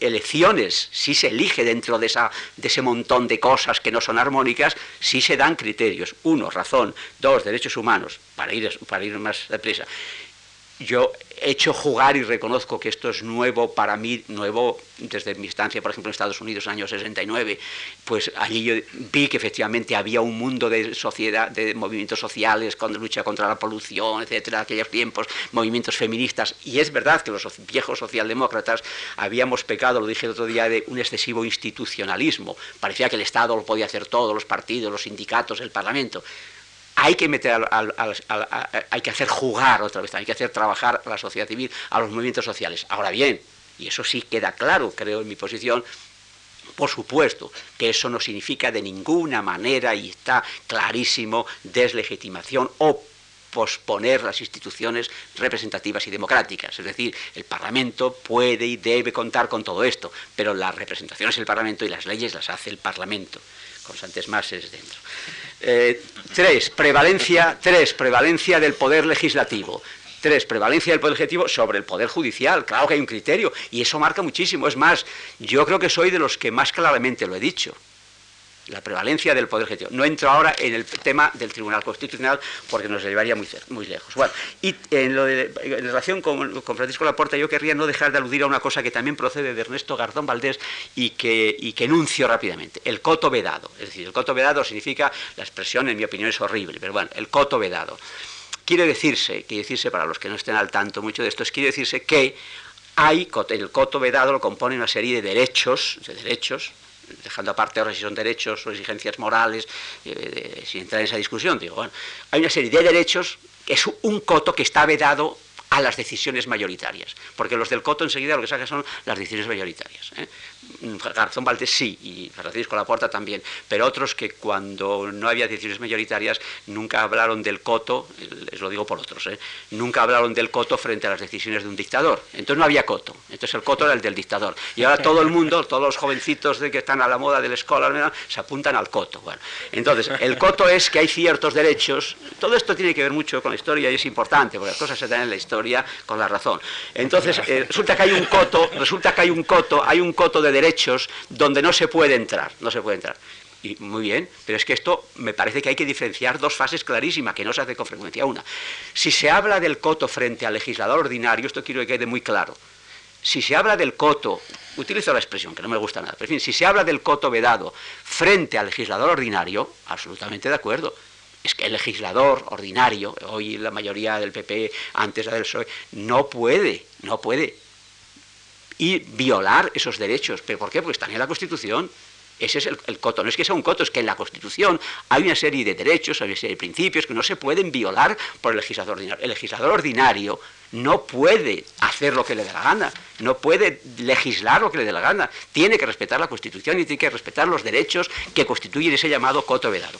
El problema viene de antes, el problema viene, digamos, retrotraigamos la cuestión, y al hacer la Constitución, y ahí es donde está el tema grave, y, al, hacer la Constitución, y pienso cuando éramos más jóvenes y estábamos reunidos para hacer la Constitución, y decíamos, porque no, la Constitución no viene de una ley eterna, no se apareció nadie para decir aquí están las tablas que tenéis que meter en la Constitución, no fue nadie que nos trajo el coto para la Constitución, ni tampoco valía el decir aquí está la historia que os da los derechos que tenéis que meter, ¿no? Había que reunirse en sedes por ahí, eh, más bien incluso a veces siniestras, cuando todavía aquello era medio, medio ilegal, medio tolerado, y había que ir diciendo qué derechos metemos aquí. Y el famoso coto constituyente, no el constituido. El famoso coto constituyente se hace así. ¿Qué derechos metemos en la Constitución para que luego sean coto vedado para el legislador? ¿Qué derechos metemos? Y ahí sí dijimos, dijimos todos, dijimos, y lo han dicho los legisladores, los constituyentes, perdón, claro que hay que meter derechos. No se puede hacer cualquier cosa. ¿Pero qué derechos? Porque si yo digo, por ejemplo, sí, tiene que haber derechos en la Constitución que luego el legislador no se puede saltar. Yo comentaba con, algún amigo esta misma mañana, me vendría el obispo de X y decir, muy bien, don Elías, así está, así me gusta. Entiendo que ahí van a ir no a la eutanasia, no al suicidio, no al aborto. Eso debe estar dentro del coto vedado y eso ya en la Constitución. Métanlo ustedes, porque eso es un prius que incluso se sobrepone a la libertad del constituyente. Y hay amigos donde estamos con el problema del naturalismo y ver quién dice cuál es el coto vedado que se impone al constituyente no en la Constitución, sino al constituyente. Que hay esos principios, que hay esos derechos, me parece indudable. Lo que pasa que ahí está la discrepancia, es que para mí, y así, imposible decir más aquí ahora de este tema, pero para mí sí hay una dialéctica de la libertad, que es el valor que me parece insuprimible para poder hablar y para la autonomía moral. A mí me parece que sí, no es cuestión de palabras y no es cuestión eh, ficticia. Me parece que de la libertad y de sus exigencias pueden salir, pueden salir los derechos que el constituyente, por coherencia lógica con el valor de la libertad, tiene que meter en, un texto que quiera presentarse como legitimado democráticamente. Y no es lo mismo decir que es un coto que no se dice bien quién lo dice, si el obispo o quién lo dice, ¿eh? o si es un coto, otra palabra, si es un conjunto, una serie de derechos que tienen que salir de la libertad. dejaría yo ese tema, un tema de hondo calado, y por lo tanto no, no voy a, quitarles más tiempo a, los demás compañeros que tienen que intervenir. Y finalmente, la intervención de, la intervención de Carlos, de Carlos Tibó. Mm, bueno, hay más cosas, pero algunas incluso, porque las otras dos ponencias, los otros dos eh, escritos los he podido ver antes y Tibó es solamente de haberlo oído ahora. Y, Carlos no es solo para oírle una vez, eh, hay que, a Carlos hay que releerle y volver atrás, subrayar y cotejar. Por lo tanto, voy a decir solo algunas cosas de las que Carlos me aludía y a lo mejor otras no me haría falta más tiempo incluso para meditarlo o releer lo que él ha dicho oralmente. Pero algo sí quiero decir importante de lo que, importante lo que él ha dicho entender de otra manera, pensar de otra manera la ilustración, bueno, pensaré en ello, a ver, pero no es fácil tampoco. que, cada uno piensa de ilustración, pues lo que ha ido leyendo desde los primeros ilustrados hasta Kant y la dialéctica de la ilustración y, tal. Yo no sé eh, si, en fin, ojalá, vemos de qué otra manera se puede pensar la ilustración, pero en principio yo la pensaba desde las categorías que decíamos ayer, la razón científica, la razón crítica eh, y, y la libertad. Porque y voy a lo del holocausto, y, ahí termino, el holocausto. El holocausto, bueno, ¿cómo da razón del holocausto? a mí me parece que el holocausto es, no quisiera simplificar, ¿eh? a mí me parece que el holocausto, parece que estoy dando ya, el holocausto es un problema que hay que asumir, porque además se da en Alemania, se da en Alemania. Por lo tanto, ¿qué pasa para que en el seno de esa filosofía de los Kant, tal, tal, tal, Hegel, se da el holocausto? Bueno, yo creo, creo, creo que, que, hay una relativa explicación del holocausto, que es la degradación de la razón de fines en razón burocrática, instrumental y sin libertad. Yo creo que esa reducción de la ilustración al peor positivismo, a instrumentalismo, a reduccionismos burocráticos y a eficientismos, me parece, eficientismos para el pueblo alemán, me parece que es una explicación de que el holocausto es un hijo degenerado de la, ilustración. Es un hijo degenerado, es la degeneración de la ilustración, es una reducción de la, de la ilustración. Y fundamentalmente, fundamentalmente es una negación de la libertad. ¿Invocando qué? Bueno, invocando, invocando eficiencia, invocando las necesidades del pueblo alemán. Y yo ahí, y termino, haría eh, también desde aquí, desde por, qué esa negación de la libertad, no es un asunto solo filosófico, por supuesto es un asunto teórico, hay que dar explicación teórica, yo creo que está en esa reducción, está esa reducción de la razón de fin, esa razón burocrática e instrumental, y en la negación de la libertad. Pero también a veces, cuidado con el pensamiento, a ver si resulta que, la realidad no determina el pensamiento, pero acá vamos a creer que el pensamiento determina la realidad. La verdad, la verdad es que la imposición del holocausto vino también por, por, por, otras circunstancias digamos, mucho más concretas. La supresión de la libertad no fue una cosa, una entidad metafísica. La supresión de la libertad es la llegada de Hitler al poder, el incendio del Reichstag, la declaración de, la ley de plenos poderes y la promesa de sacar a Alemania, de la eficiencia, de la burocracia, sacar a Alemania de la situación en la que estaba. ¿Y cuál es la situación de Alemania? Bueno, pues la situación de Alemania en gran parte es se explican los fascismos también, se explican los fascismos y se explica el holocausto después y el régimen nazi invocando el famoso Lebensraum, el famoso espacio vital. Que hay que decirlo, el Lebensraum era la manera poética de decir queremos mercados. El fascismo, los fascismos surgieron en los países que habían llegado tarde al reparto colonial. Digo, porque a lo mejor hay que también mm, saber la historia. Aquí hay dos países y medio, el nuestro, que llegan al fascismo, eh, eh, donde se construye fundamentalmente el fascismo. Y Alemania e Italia son dos países que han hecho la unidad nacional tarde, por lo tanto, que ya han llegado tarde al reparto colonial, el reparto colonial ya estaba haciéndose, ya era Estados Unidos, era Francia de antes, era Inglaterra, llegan tarde al, reparto colonial y la máquina de la productividad necesita Lebensraum, espacio vital, es decir, mercados. Bueno, me parece, España había perdido los mercados. España no es que hiciera tarde la unidad nacional, es que ya iba ya con, retraso, volvía del fin del imperio. Y bueno, me parece a mí que ese tipo de circunstancias, unidas a la degradación teórica y eh, de la razón instrumental y a la pérdida del sentido de la libertad, nos explica bastante sobre el holocausto y nos explica bastante sobre, la barbarie nazi. En definitiva, sí, el derecho positivo puede convertirse en barbarie cuando el derecho positivo no es, por utilizar los conceptos que ahí utilizamos aquí, pues no es un derecho que a pesar de todas sus eh, insuficiencias sea un derecho que tenga siempre en cuenta los criterios de legitimidad, de justicia y en ese sentido los criterios democráticos de esa doble, doble participación en decisiones y en resultados. Esto no es ninguna solución ni ninguna receta para superar las cosas, pero me parece que sí puede contribuir a decir algunas cosas en relación con nuestros objetantes y también algunas cosas que pudieran servir para, debates futuros que por lo tanto nos ofrecemos a la Fundación para seguir, para seguir con ello. Muchas gracias. Muchas gracias. Tiene la palabra Javier Muguerza. Bueno, eh, eh, yo como no soy eh, tan consensualista como Elías, ¿no? no tengo derecho a protestar por las críticas de los amigos. Es decir, si, he estado predicando el, el, disenso... si son disidentes malos... Cuando están en el error, sí. Si son disidentes malos, sí. Bien, voy a empezar entonces brevemente, porque me parece que andamos un poquito tarde, ¿no? Eh, eh, las notas que he ido tomando sobre eh, la exposición de cada uno de los, de los intervinientes, ¿no? Empezando por Antonio García Mases, ¿no? me solidarizo con todo lo que ha dicho Elías en relación con, con Antonio García Mases. Yo lo, mi, solidaridad, mi, solidaridad, viene desde fuera, no desde dentro, como en el caso de, Elías, ¿no? pero no por eso es, es menor. ¿no? Y eh, cuando quiera que haga falta que, los eh, de fuera vayan con pancartas, ¿no? ¿Eh? pidiendo algo, pues que se cuente conmigo, ¿no? bien, soy demasiado optimista, como dice Antonio, al afirmar que los derechos sociales son derechos individuales colectivamente ejercitados contra la mayoría, porque la pobreza, por ejemplo, tiende a fincarse en sectores minoritarios de las sociedades desarrolladas. Bueno, no lo creo, ¿no? Yo pienso que, un tercio de la sociedad es una minoría frente a los dos tercios restantes, ¿no?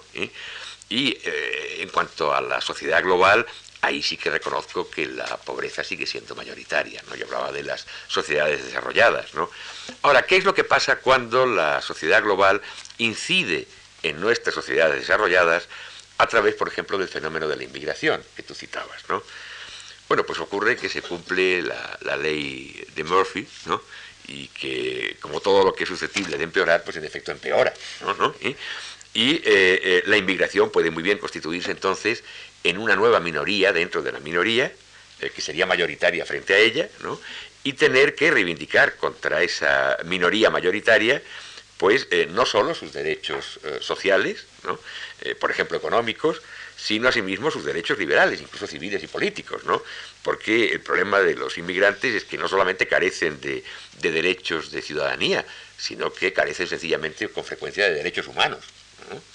Y recuerdo pues un trabajo de un eh, amigo común, Francisco José Martínez, ¿no?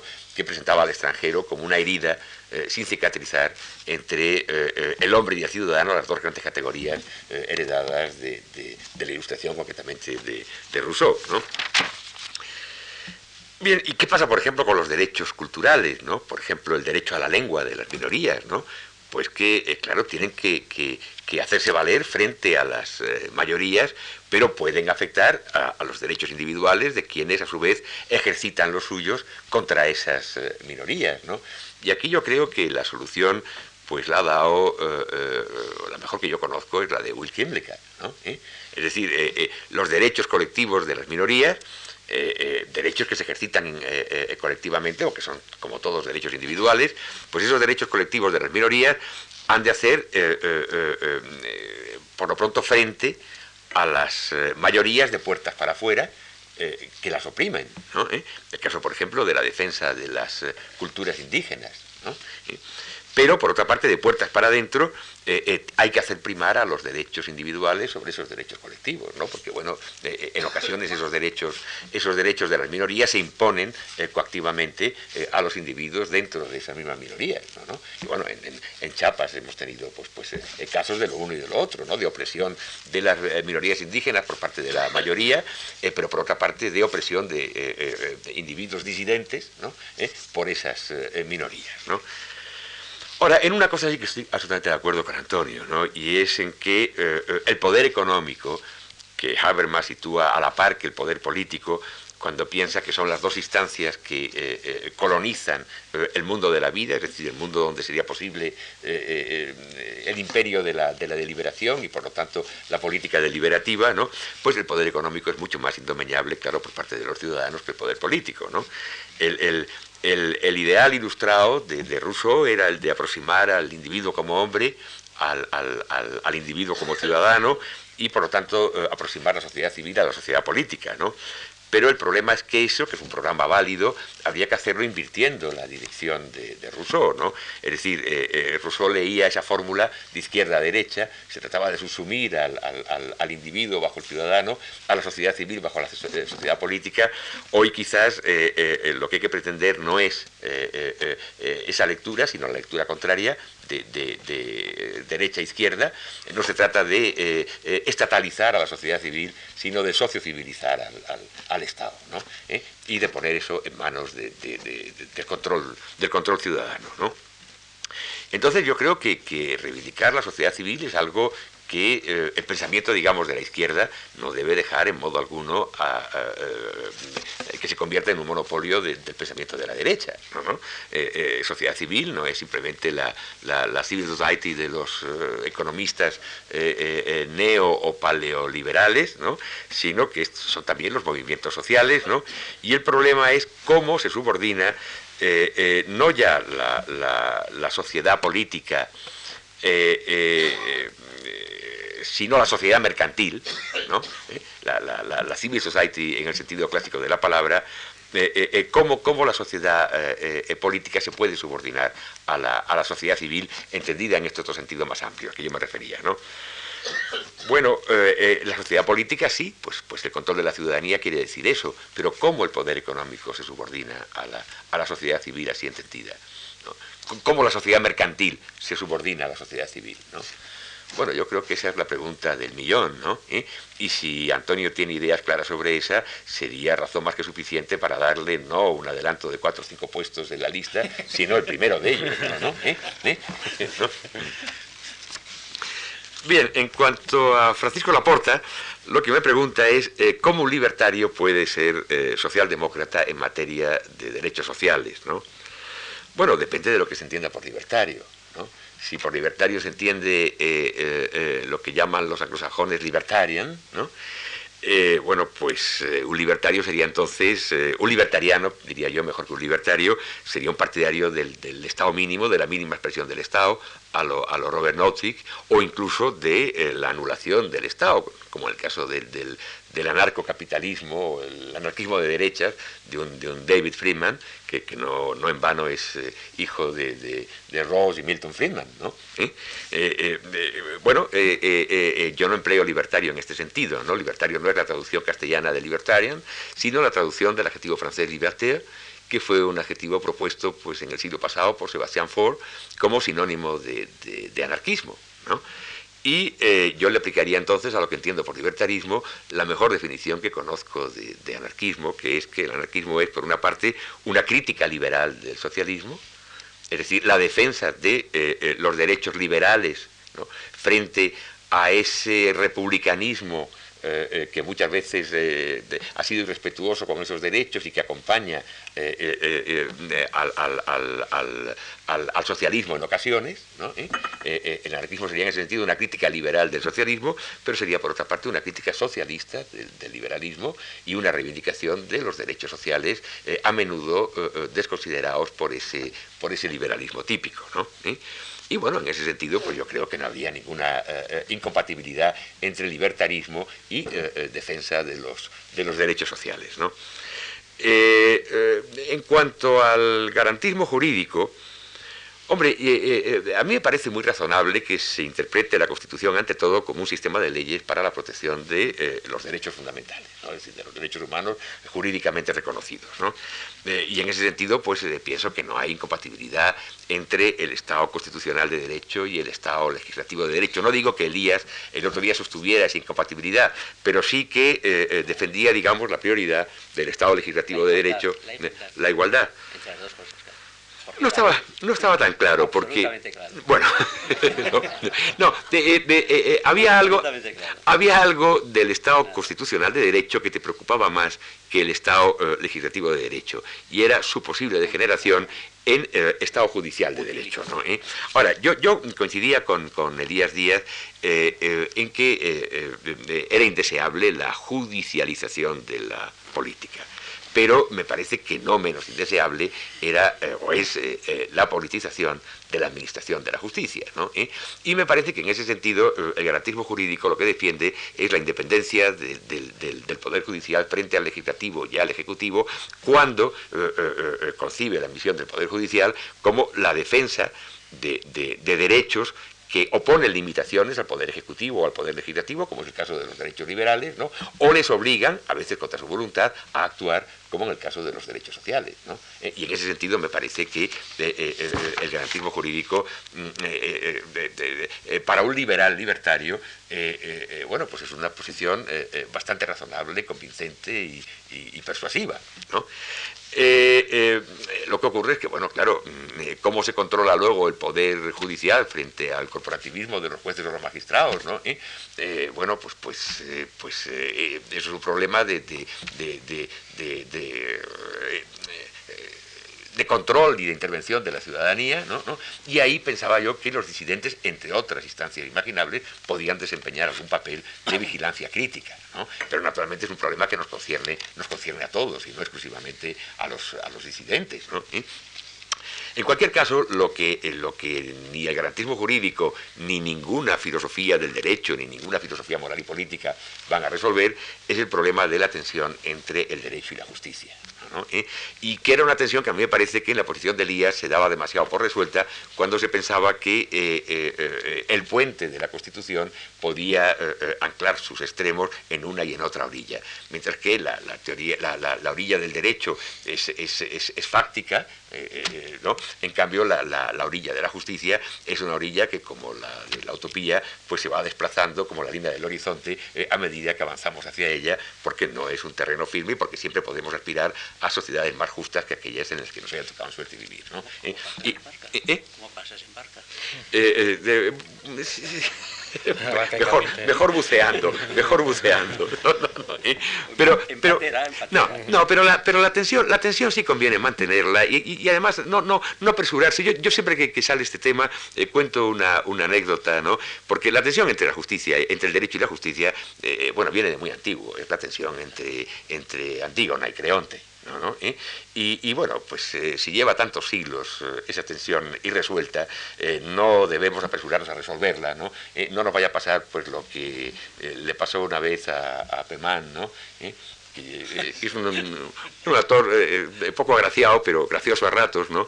Y contaba en, sus, en, las memorias suyas de, de, café, conversaciones con gente importante o algo así, lo que le pasó cuando estrenó su versión del Edipo, ¿no?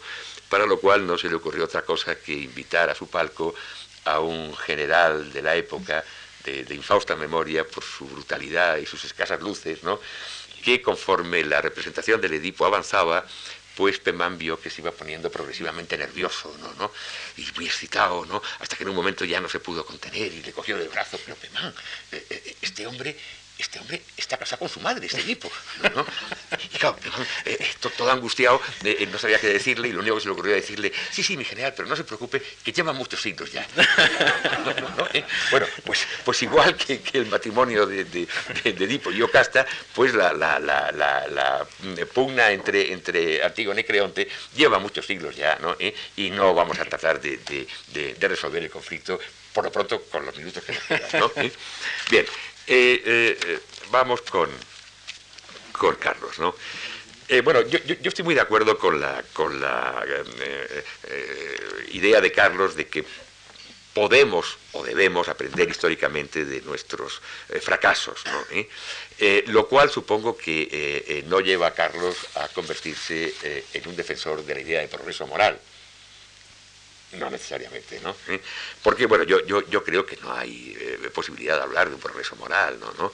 Eh, lo único que cabe hablar es, como hablaba Kant, de, un progreso de la libertad.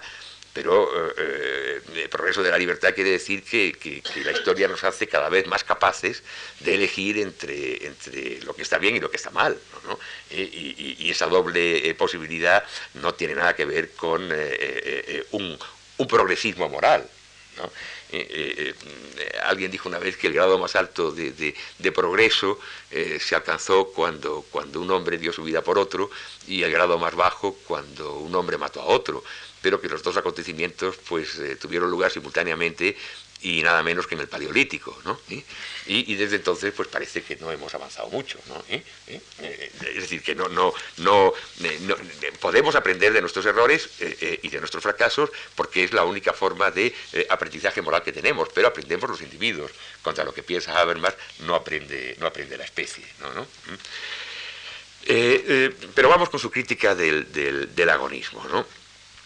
Eh, bueno, yo, no querría que la contraposición entre consensualismo y disensualismo se convirtiera en la contraposición entre eh, eh, racionalismo y voluntarismo irracionalista.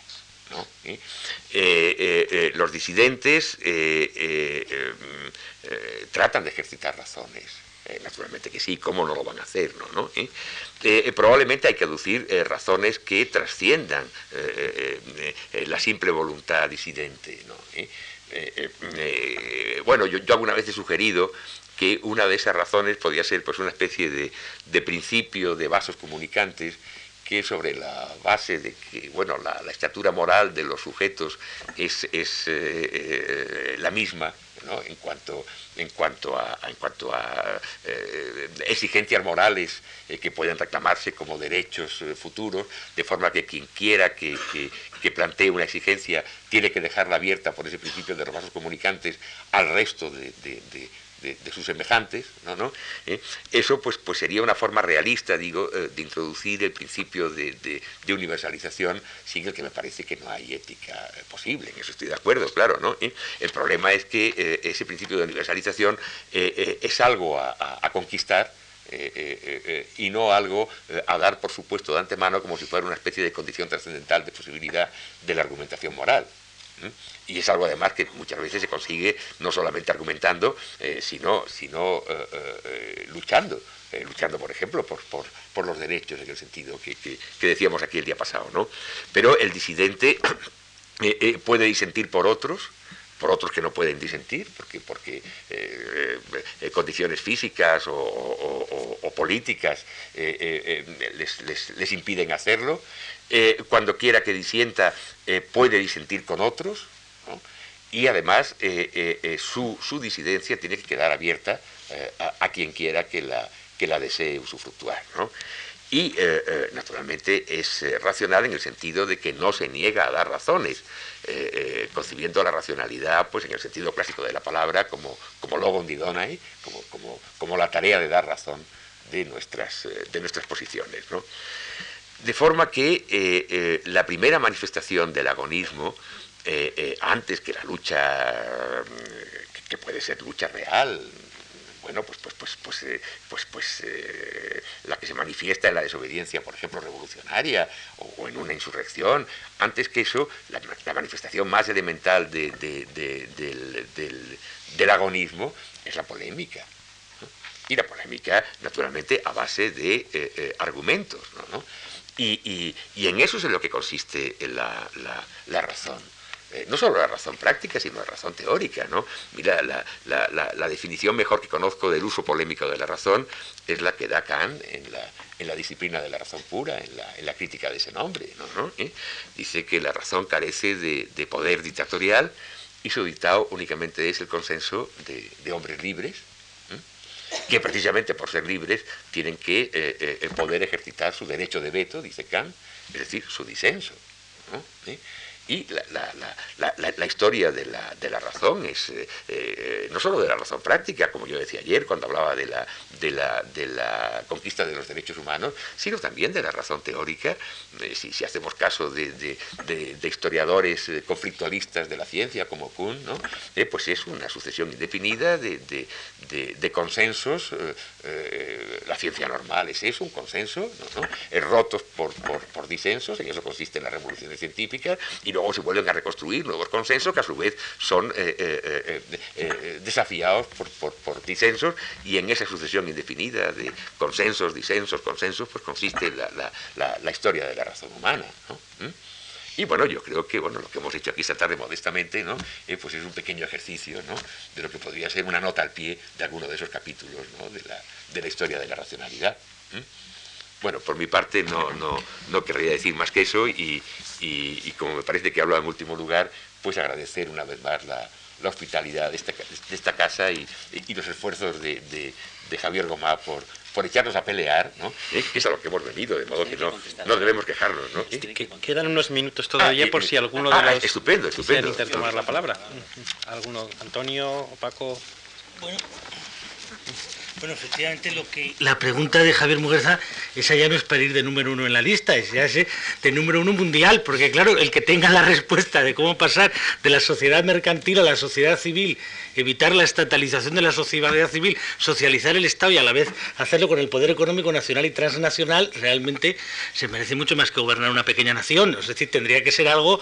¿eh? Pero claro, yo no tengo respuesta a eso. Lo que sí creo es que lo que ha dicho Javier Muguerza a mí me recuerda mucho, efectivamente, ese artículo suyo que a mí me impresionó tanto entre el liberalismo y el libertarismo, eh, principios de los 80, porque yo creo que estaba muy bien visto lo que después ha ocurrido con la crítica al estado del bienestar. Es decir, que por un lado había la crítica neoliberal al estado del bienestar, pero efectivamente también había una crítica libertaria, que yo intentaba ahí meter un poco al hablar del problema de la eficiencia y del problema de la democracia, y que yo creo que sí que hace que yo coincido en eso plenamente, es muy peligroso para la izquierda que la reivindicación de la sociedad civil se haga solo desde la derecha. O sea que en ese punto coincido plenamente.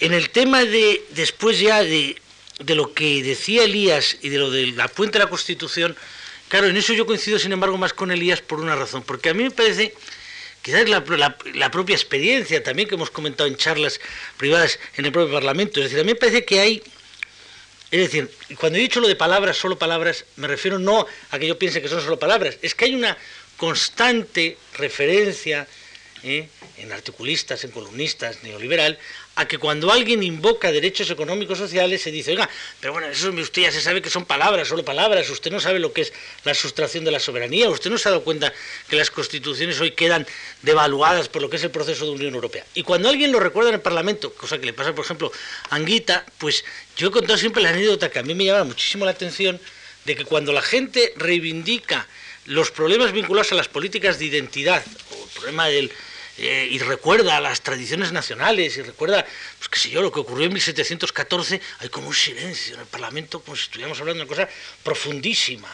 Sin embargo, cuando alguien recuerda el derecho a la salud, el derecho a la educación, el derecho a la vivienda, hay como risas, el codazo. Este, este hombre recordando otra vez esto, pero hombre, no se da cuenta que no son derechos que se pueden reclamar entonces a mí me parece que ahí hay una cosa profunda en el tema, por eso me ha parecido bien que Elías recuerde lo que ellos vivieron cuando elaboraron la Constitución, de decir, no queremos que haya solamente estos derechos, digamos, liberales, sino que hubiera estos derechos económicos sociales, pero tenemos que reconocer que hoy en España está mucho más situado el debate por, el problema de la agenda política y por el problema de lo que ha significado el terrorismo de ETA, por el problema también de, de, que las mayorías gubernamentales se hacen con partidos nacionalistas, está mucho más vinculado en la incertidumbre del título octavo y del problema del Estado autonómico que en las carencias del Estado social. Esa es la situación.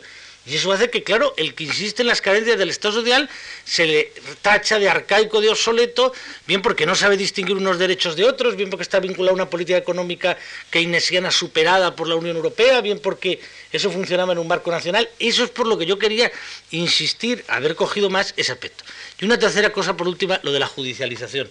Yo es que creo que, claro, ahí hay una forma distinta de entender el término eh, judicialización de la política, politización de la justicia, que a mí me parece que hay un tema más de fondo, que es el Estado legislativo y el Estado constitucional, hasta dónde llega la capacidad de los legisladores y hasta dónde llega el papel que le queremos dar eh, al, fin, al Tribunal Constitucional, que a mí me parece que ahí hay un enorme peligro de constituir de pronto la idea en tercera Cámara, o más bien en segunda, porque tendría mucha más competencia que el Senado, que el otro tema al que tú te refieres, o yo he entendido que tú te refieres, que es diferente, que es el de la judicialización de la política, que surge cuando al no asumir un determinado concepto de responsabilidad política, llevamos a los tribunales problemas que tendrían que ser de contenciosos directamente políticos y que se suprimirían asumiendo la responsabilidad política, y les hacemos que tengan que jugar a los jueces no solo un papel en el sentido del castigo del delito, sino de alguna forma del juicio político de determinadas actuaciones. Entonces yo creo que ahí es donde estaría la diferencia.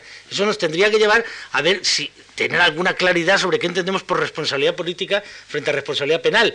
Pero el otro tema a mí me parece efectivamente peligroso porque si frente a lo que es la voluntad eh, del Parlamento hay una idea de que hay una interpretación técnica, como si solo fuera técnica desde arriba por parte del Tribunal Constitucional, pues la verdad es que normalmente nunca es solo técnica, porque en cuanto se le lleva cualquier ley, sea el problema de la despenalización del aborto, sea la libertad de enseñanza, pues continuamente se ve la forma, o sea, hasta el tema de la, de la enseñanza de la religión en las escuelas y el problema de los acuerdos con la Santa Sede del año 79, continuamente todo se ajusta en función de los presupuestos doctrinales previos de cada uno de los miembros del Constitucional, ¿no? Gracias, Paco. ¿Quieres...? Eh, dos minutos nada más para, bueno, no ser descortés, incluso, ¿no? Eh, eh, yo creo que Elías se ha definido mucho más después de mi crítica que antes de ella.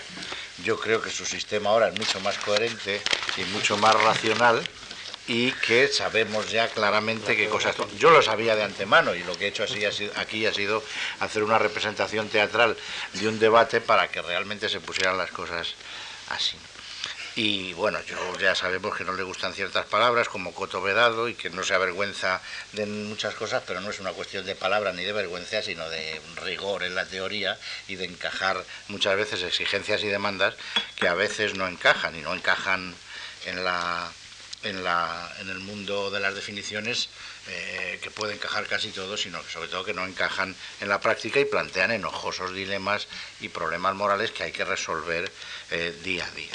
Hay una cosa que, eh, en la que no estoy de acuerdo con él, pero esa la dejo para el final.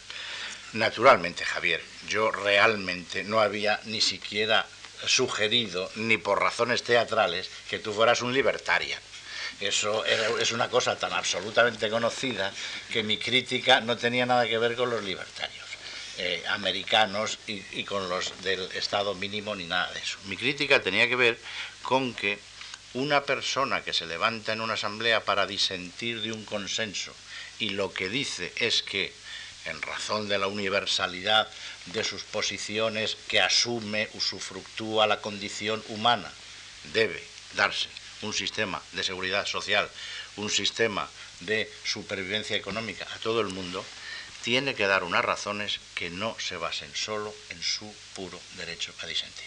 Tiene que aportar otro tipo de razones, más sólidas, que tienen que ver quizá con la autonomía o con lo que sea, pero que no tienen que ver con el derecho a disentir. Esa era mi crítica, que me parecía que un edificio que en gran parte comparto, evidentemente, porque aquí estamos todos jugando a que no compartimos casi nada, pero compartimos casi todo, un edificio que en gran parte comparto, me parece que lo hace sustentarse sobre un pie excesivamente problemático y débil.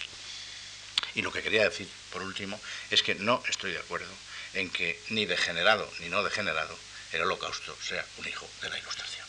Yo creo, sinceramente, que el primer postulado de la ilustración, que es eso de que todos tenemos la misma talla moral, se desconoce flagrantemente en el holocausto.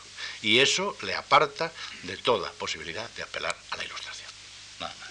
Eso, se refiere a Elías. ¿eh? A Elías. No, no, conste que me alegraría mm, coincidir y además coincidiría. El problema es que entonces...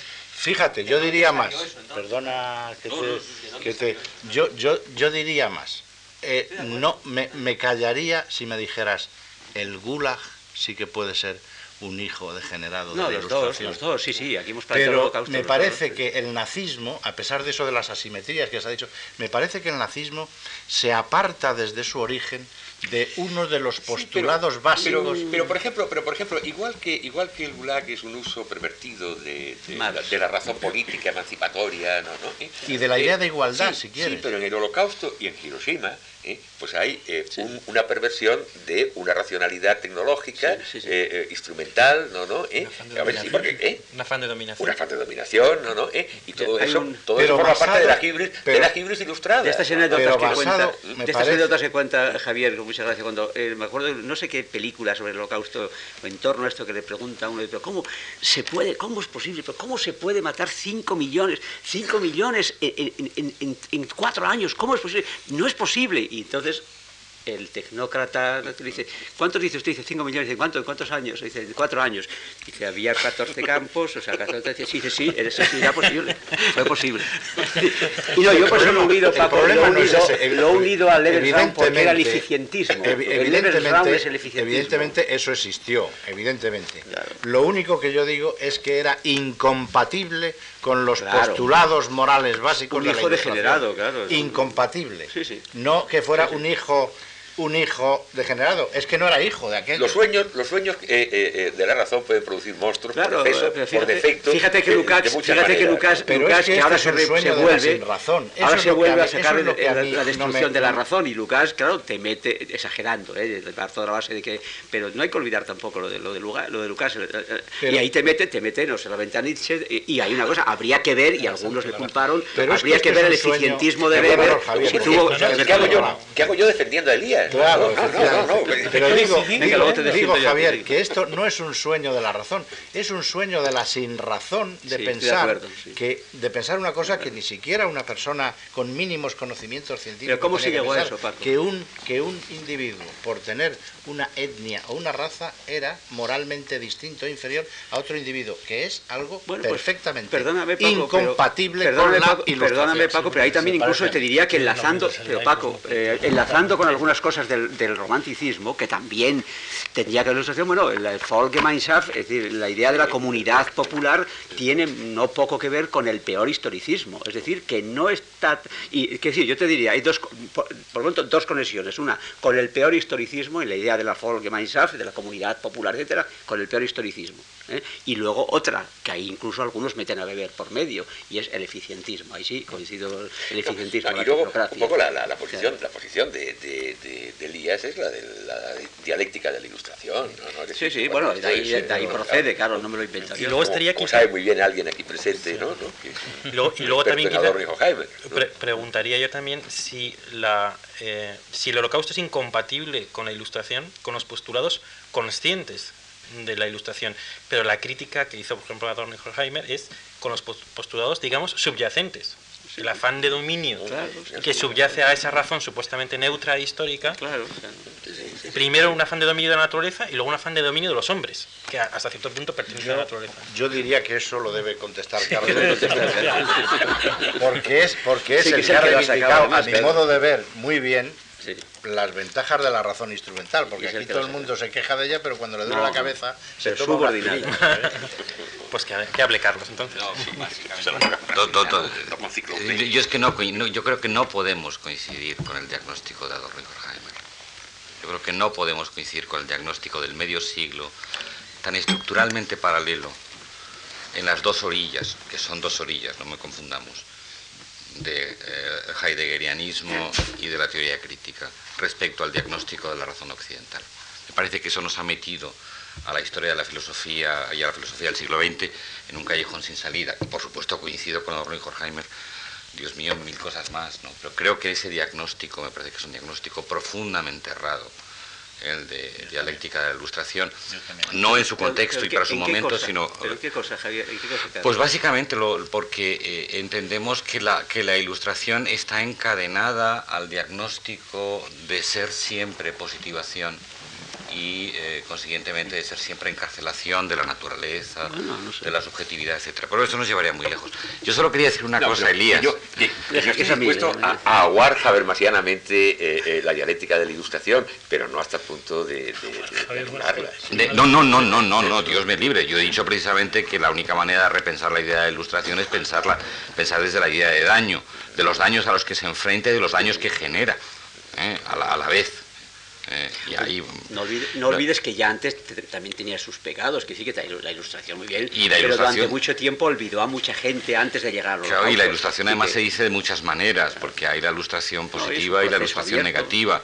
Y yo diría que el mejor de nuestros ilustrados es Francisco de Goya, en, sus desastres y en las pinturas negras. Bien, no, no, yo lo que quería decir, eh, y tiene que ver con políticas concretas, ya que, me, que pasaba antes hablando de filosofía, que Elías no parece que ni siquiera las generaciones futuras puedan vivir como profesores universitarios eh, ese nivel. Es decir, no parece que en términos de justicia la humanidad podría vivir hoy con nuestro nivel de vida. No parece que las generaciones futuras puedan hacerlo de la misma manera. Y eso produce, desde mi punto de vista, la reflexión de Manuel Sacristán, me parece totalmente ajustada, produce que el efecto ético básicamente es pensar que tenemos que autoconstreñirnos de una manera brutal en cantidad de cosas y consiguientemente tenemos que pensar el estado eh, social de bienestar o de derecho, etcétera, en términos de una autoconstricción, sobre todo para nosotros que estamos en una situación ya de absoluto privilegio inigualado en la historia. Es decir, que eh, en perspectiva cosmopolita me parece que es un argumento de justicia cosmopolita radical y entonces la conclusión es un poco negativa respecto a, lo que le queda a lo que les esperar a nuestros nietos. Bueno, de todos modos, por nosotros han empezado, llevamos mucho tiempo con el sueldo congelado, ¿no? bueno, pues muchas gracias, ha sido un privilegio contar con la presencia de los profesores, una tarde filosófica y el público, que es un sufragio permanente. Muchas gracias.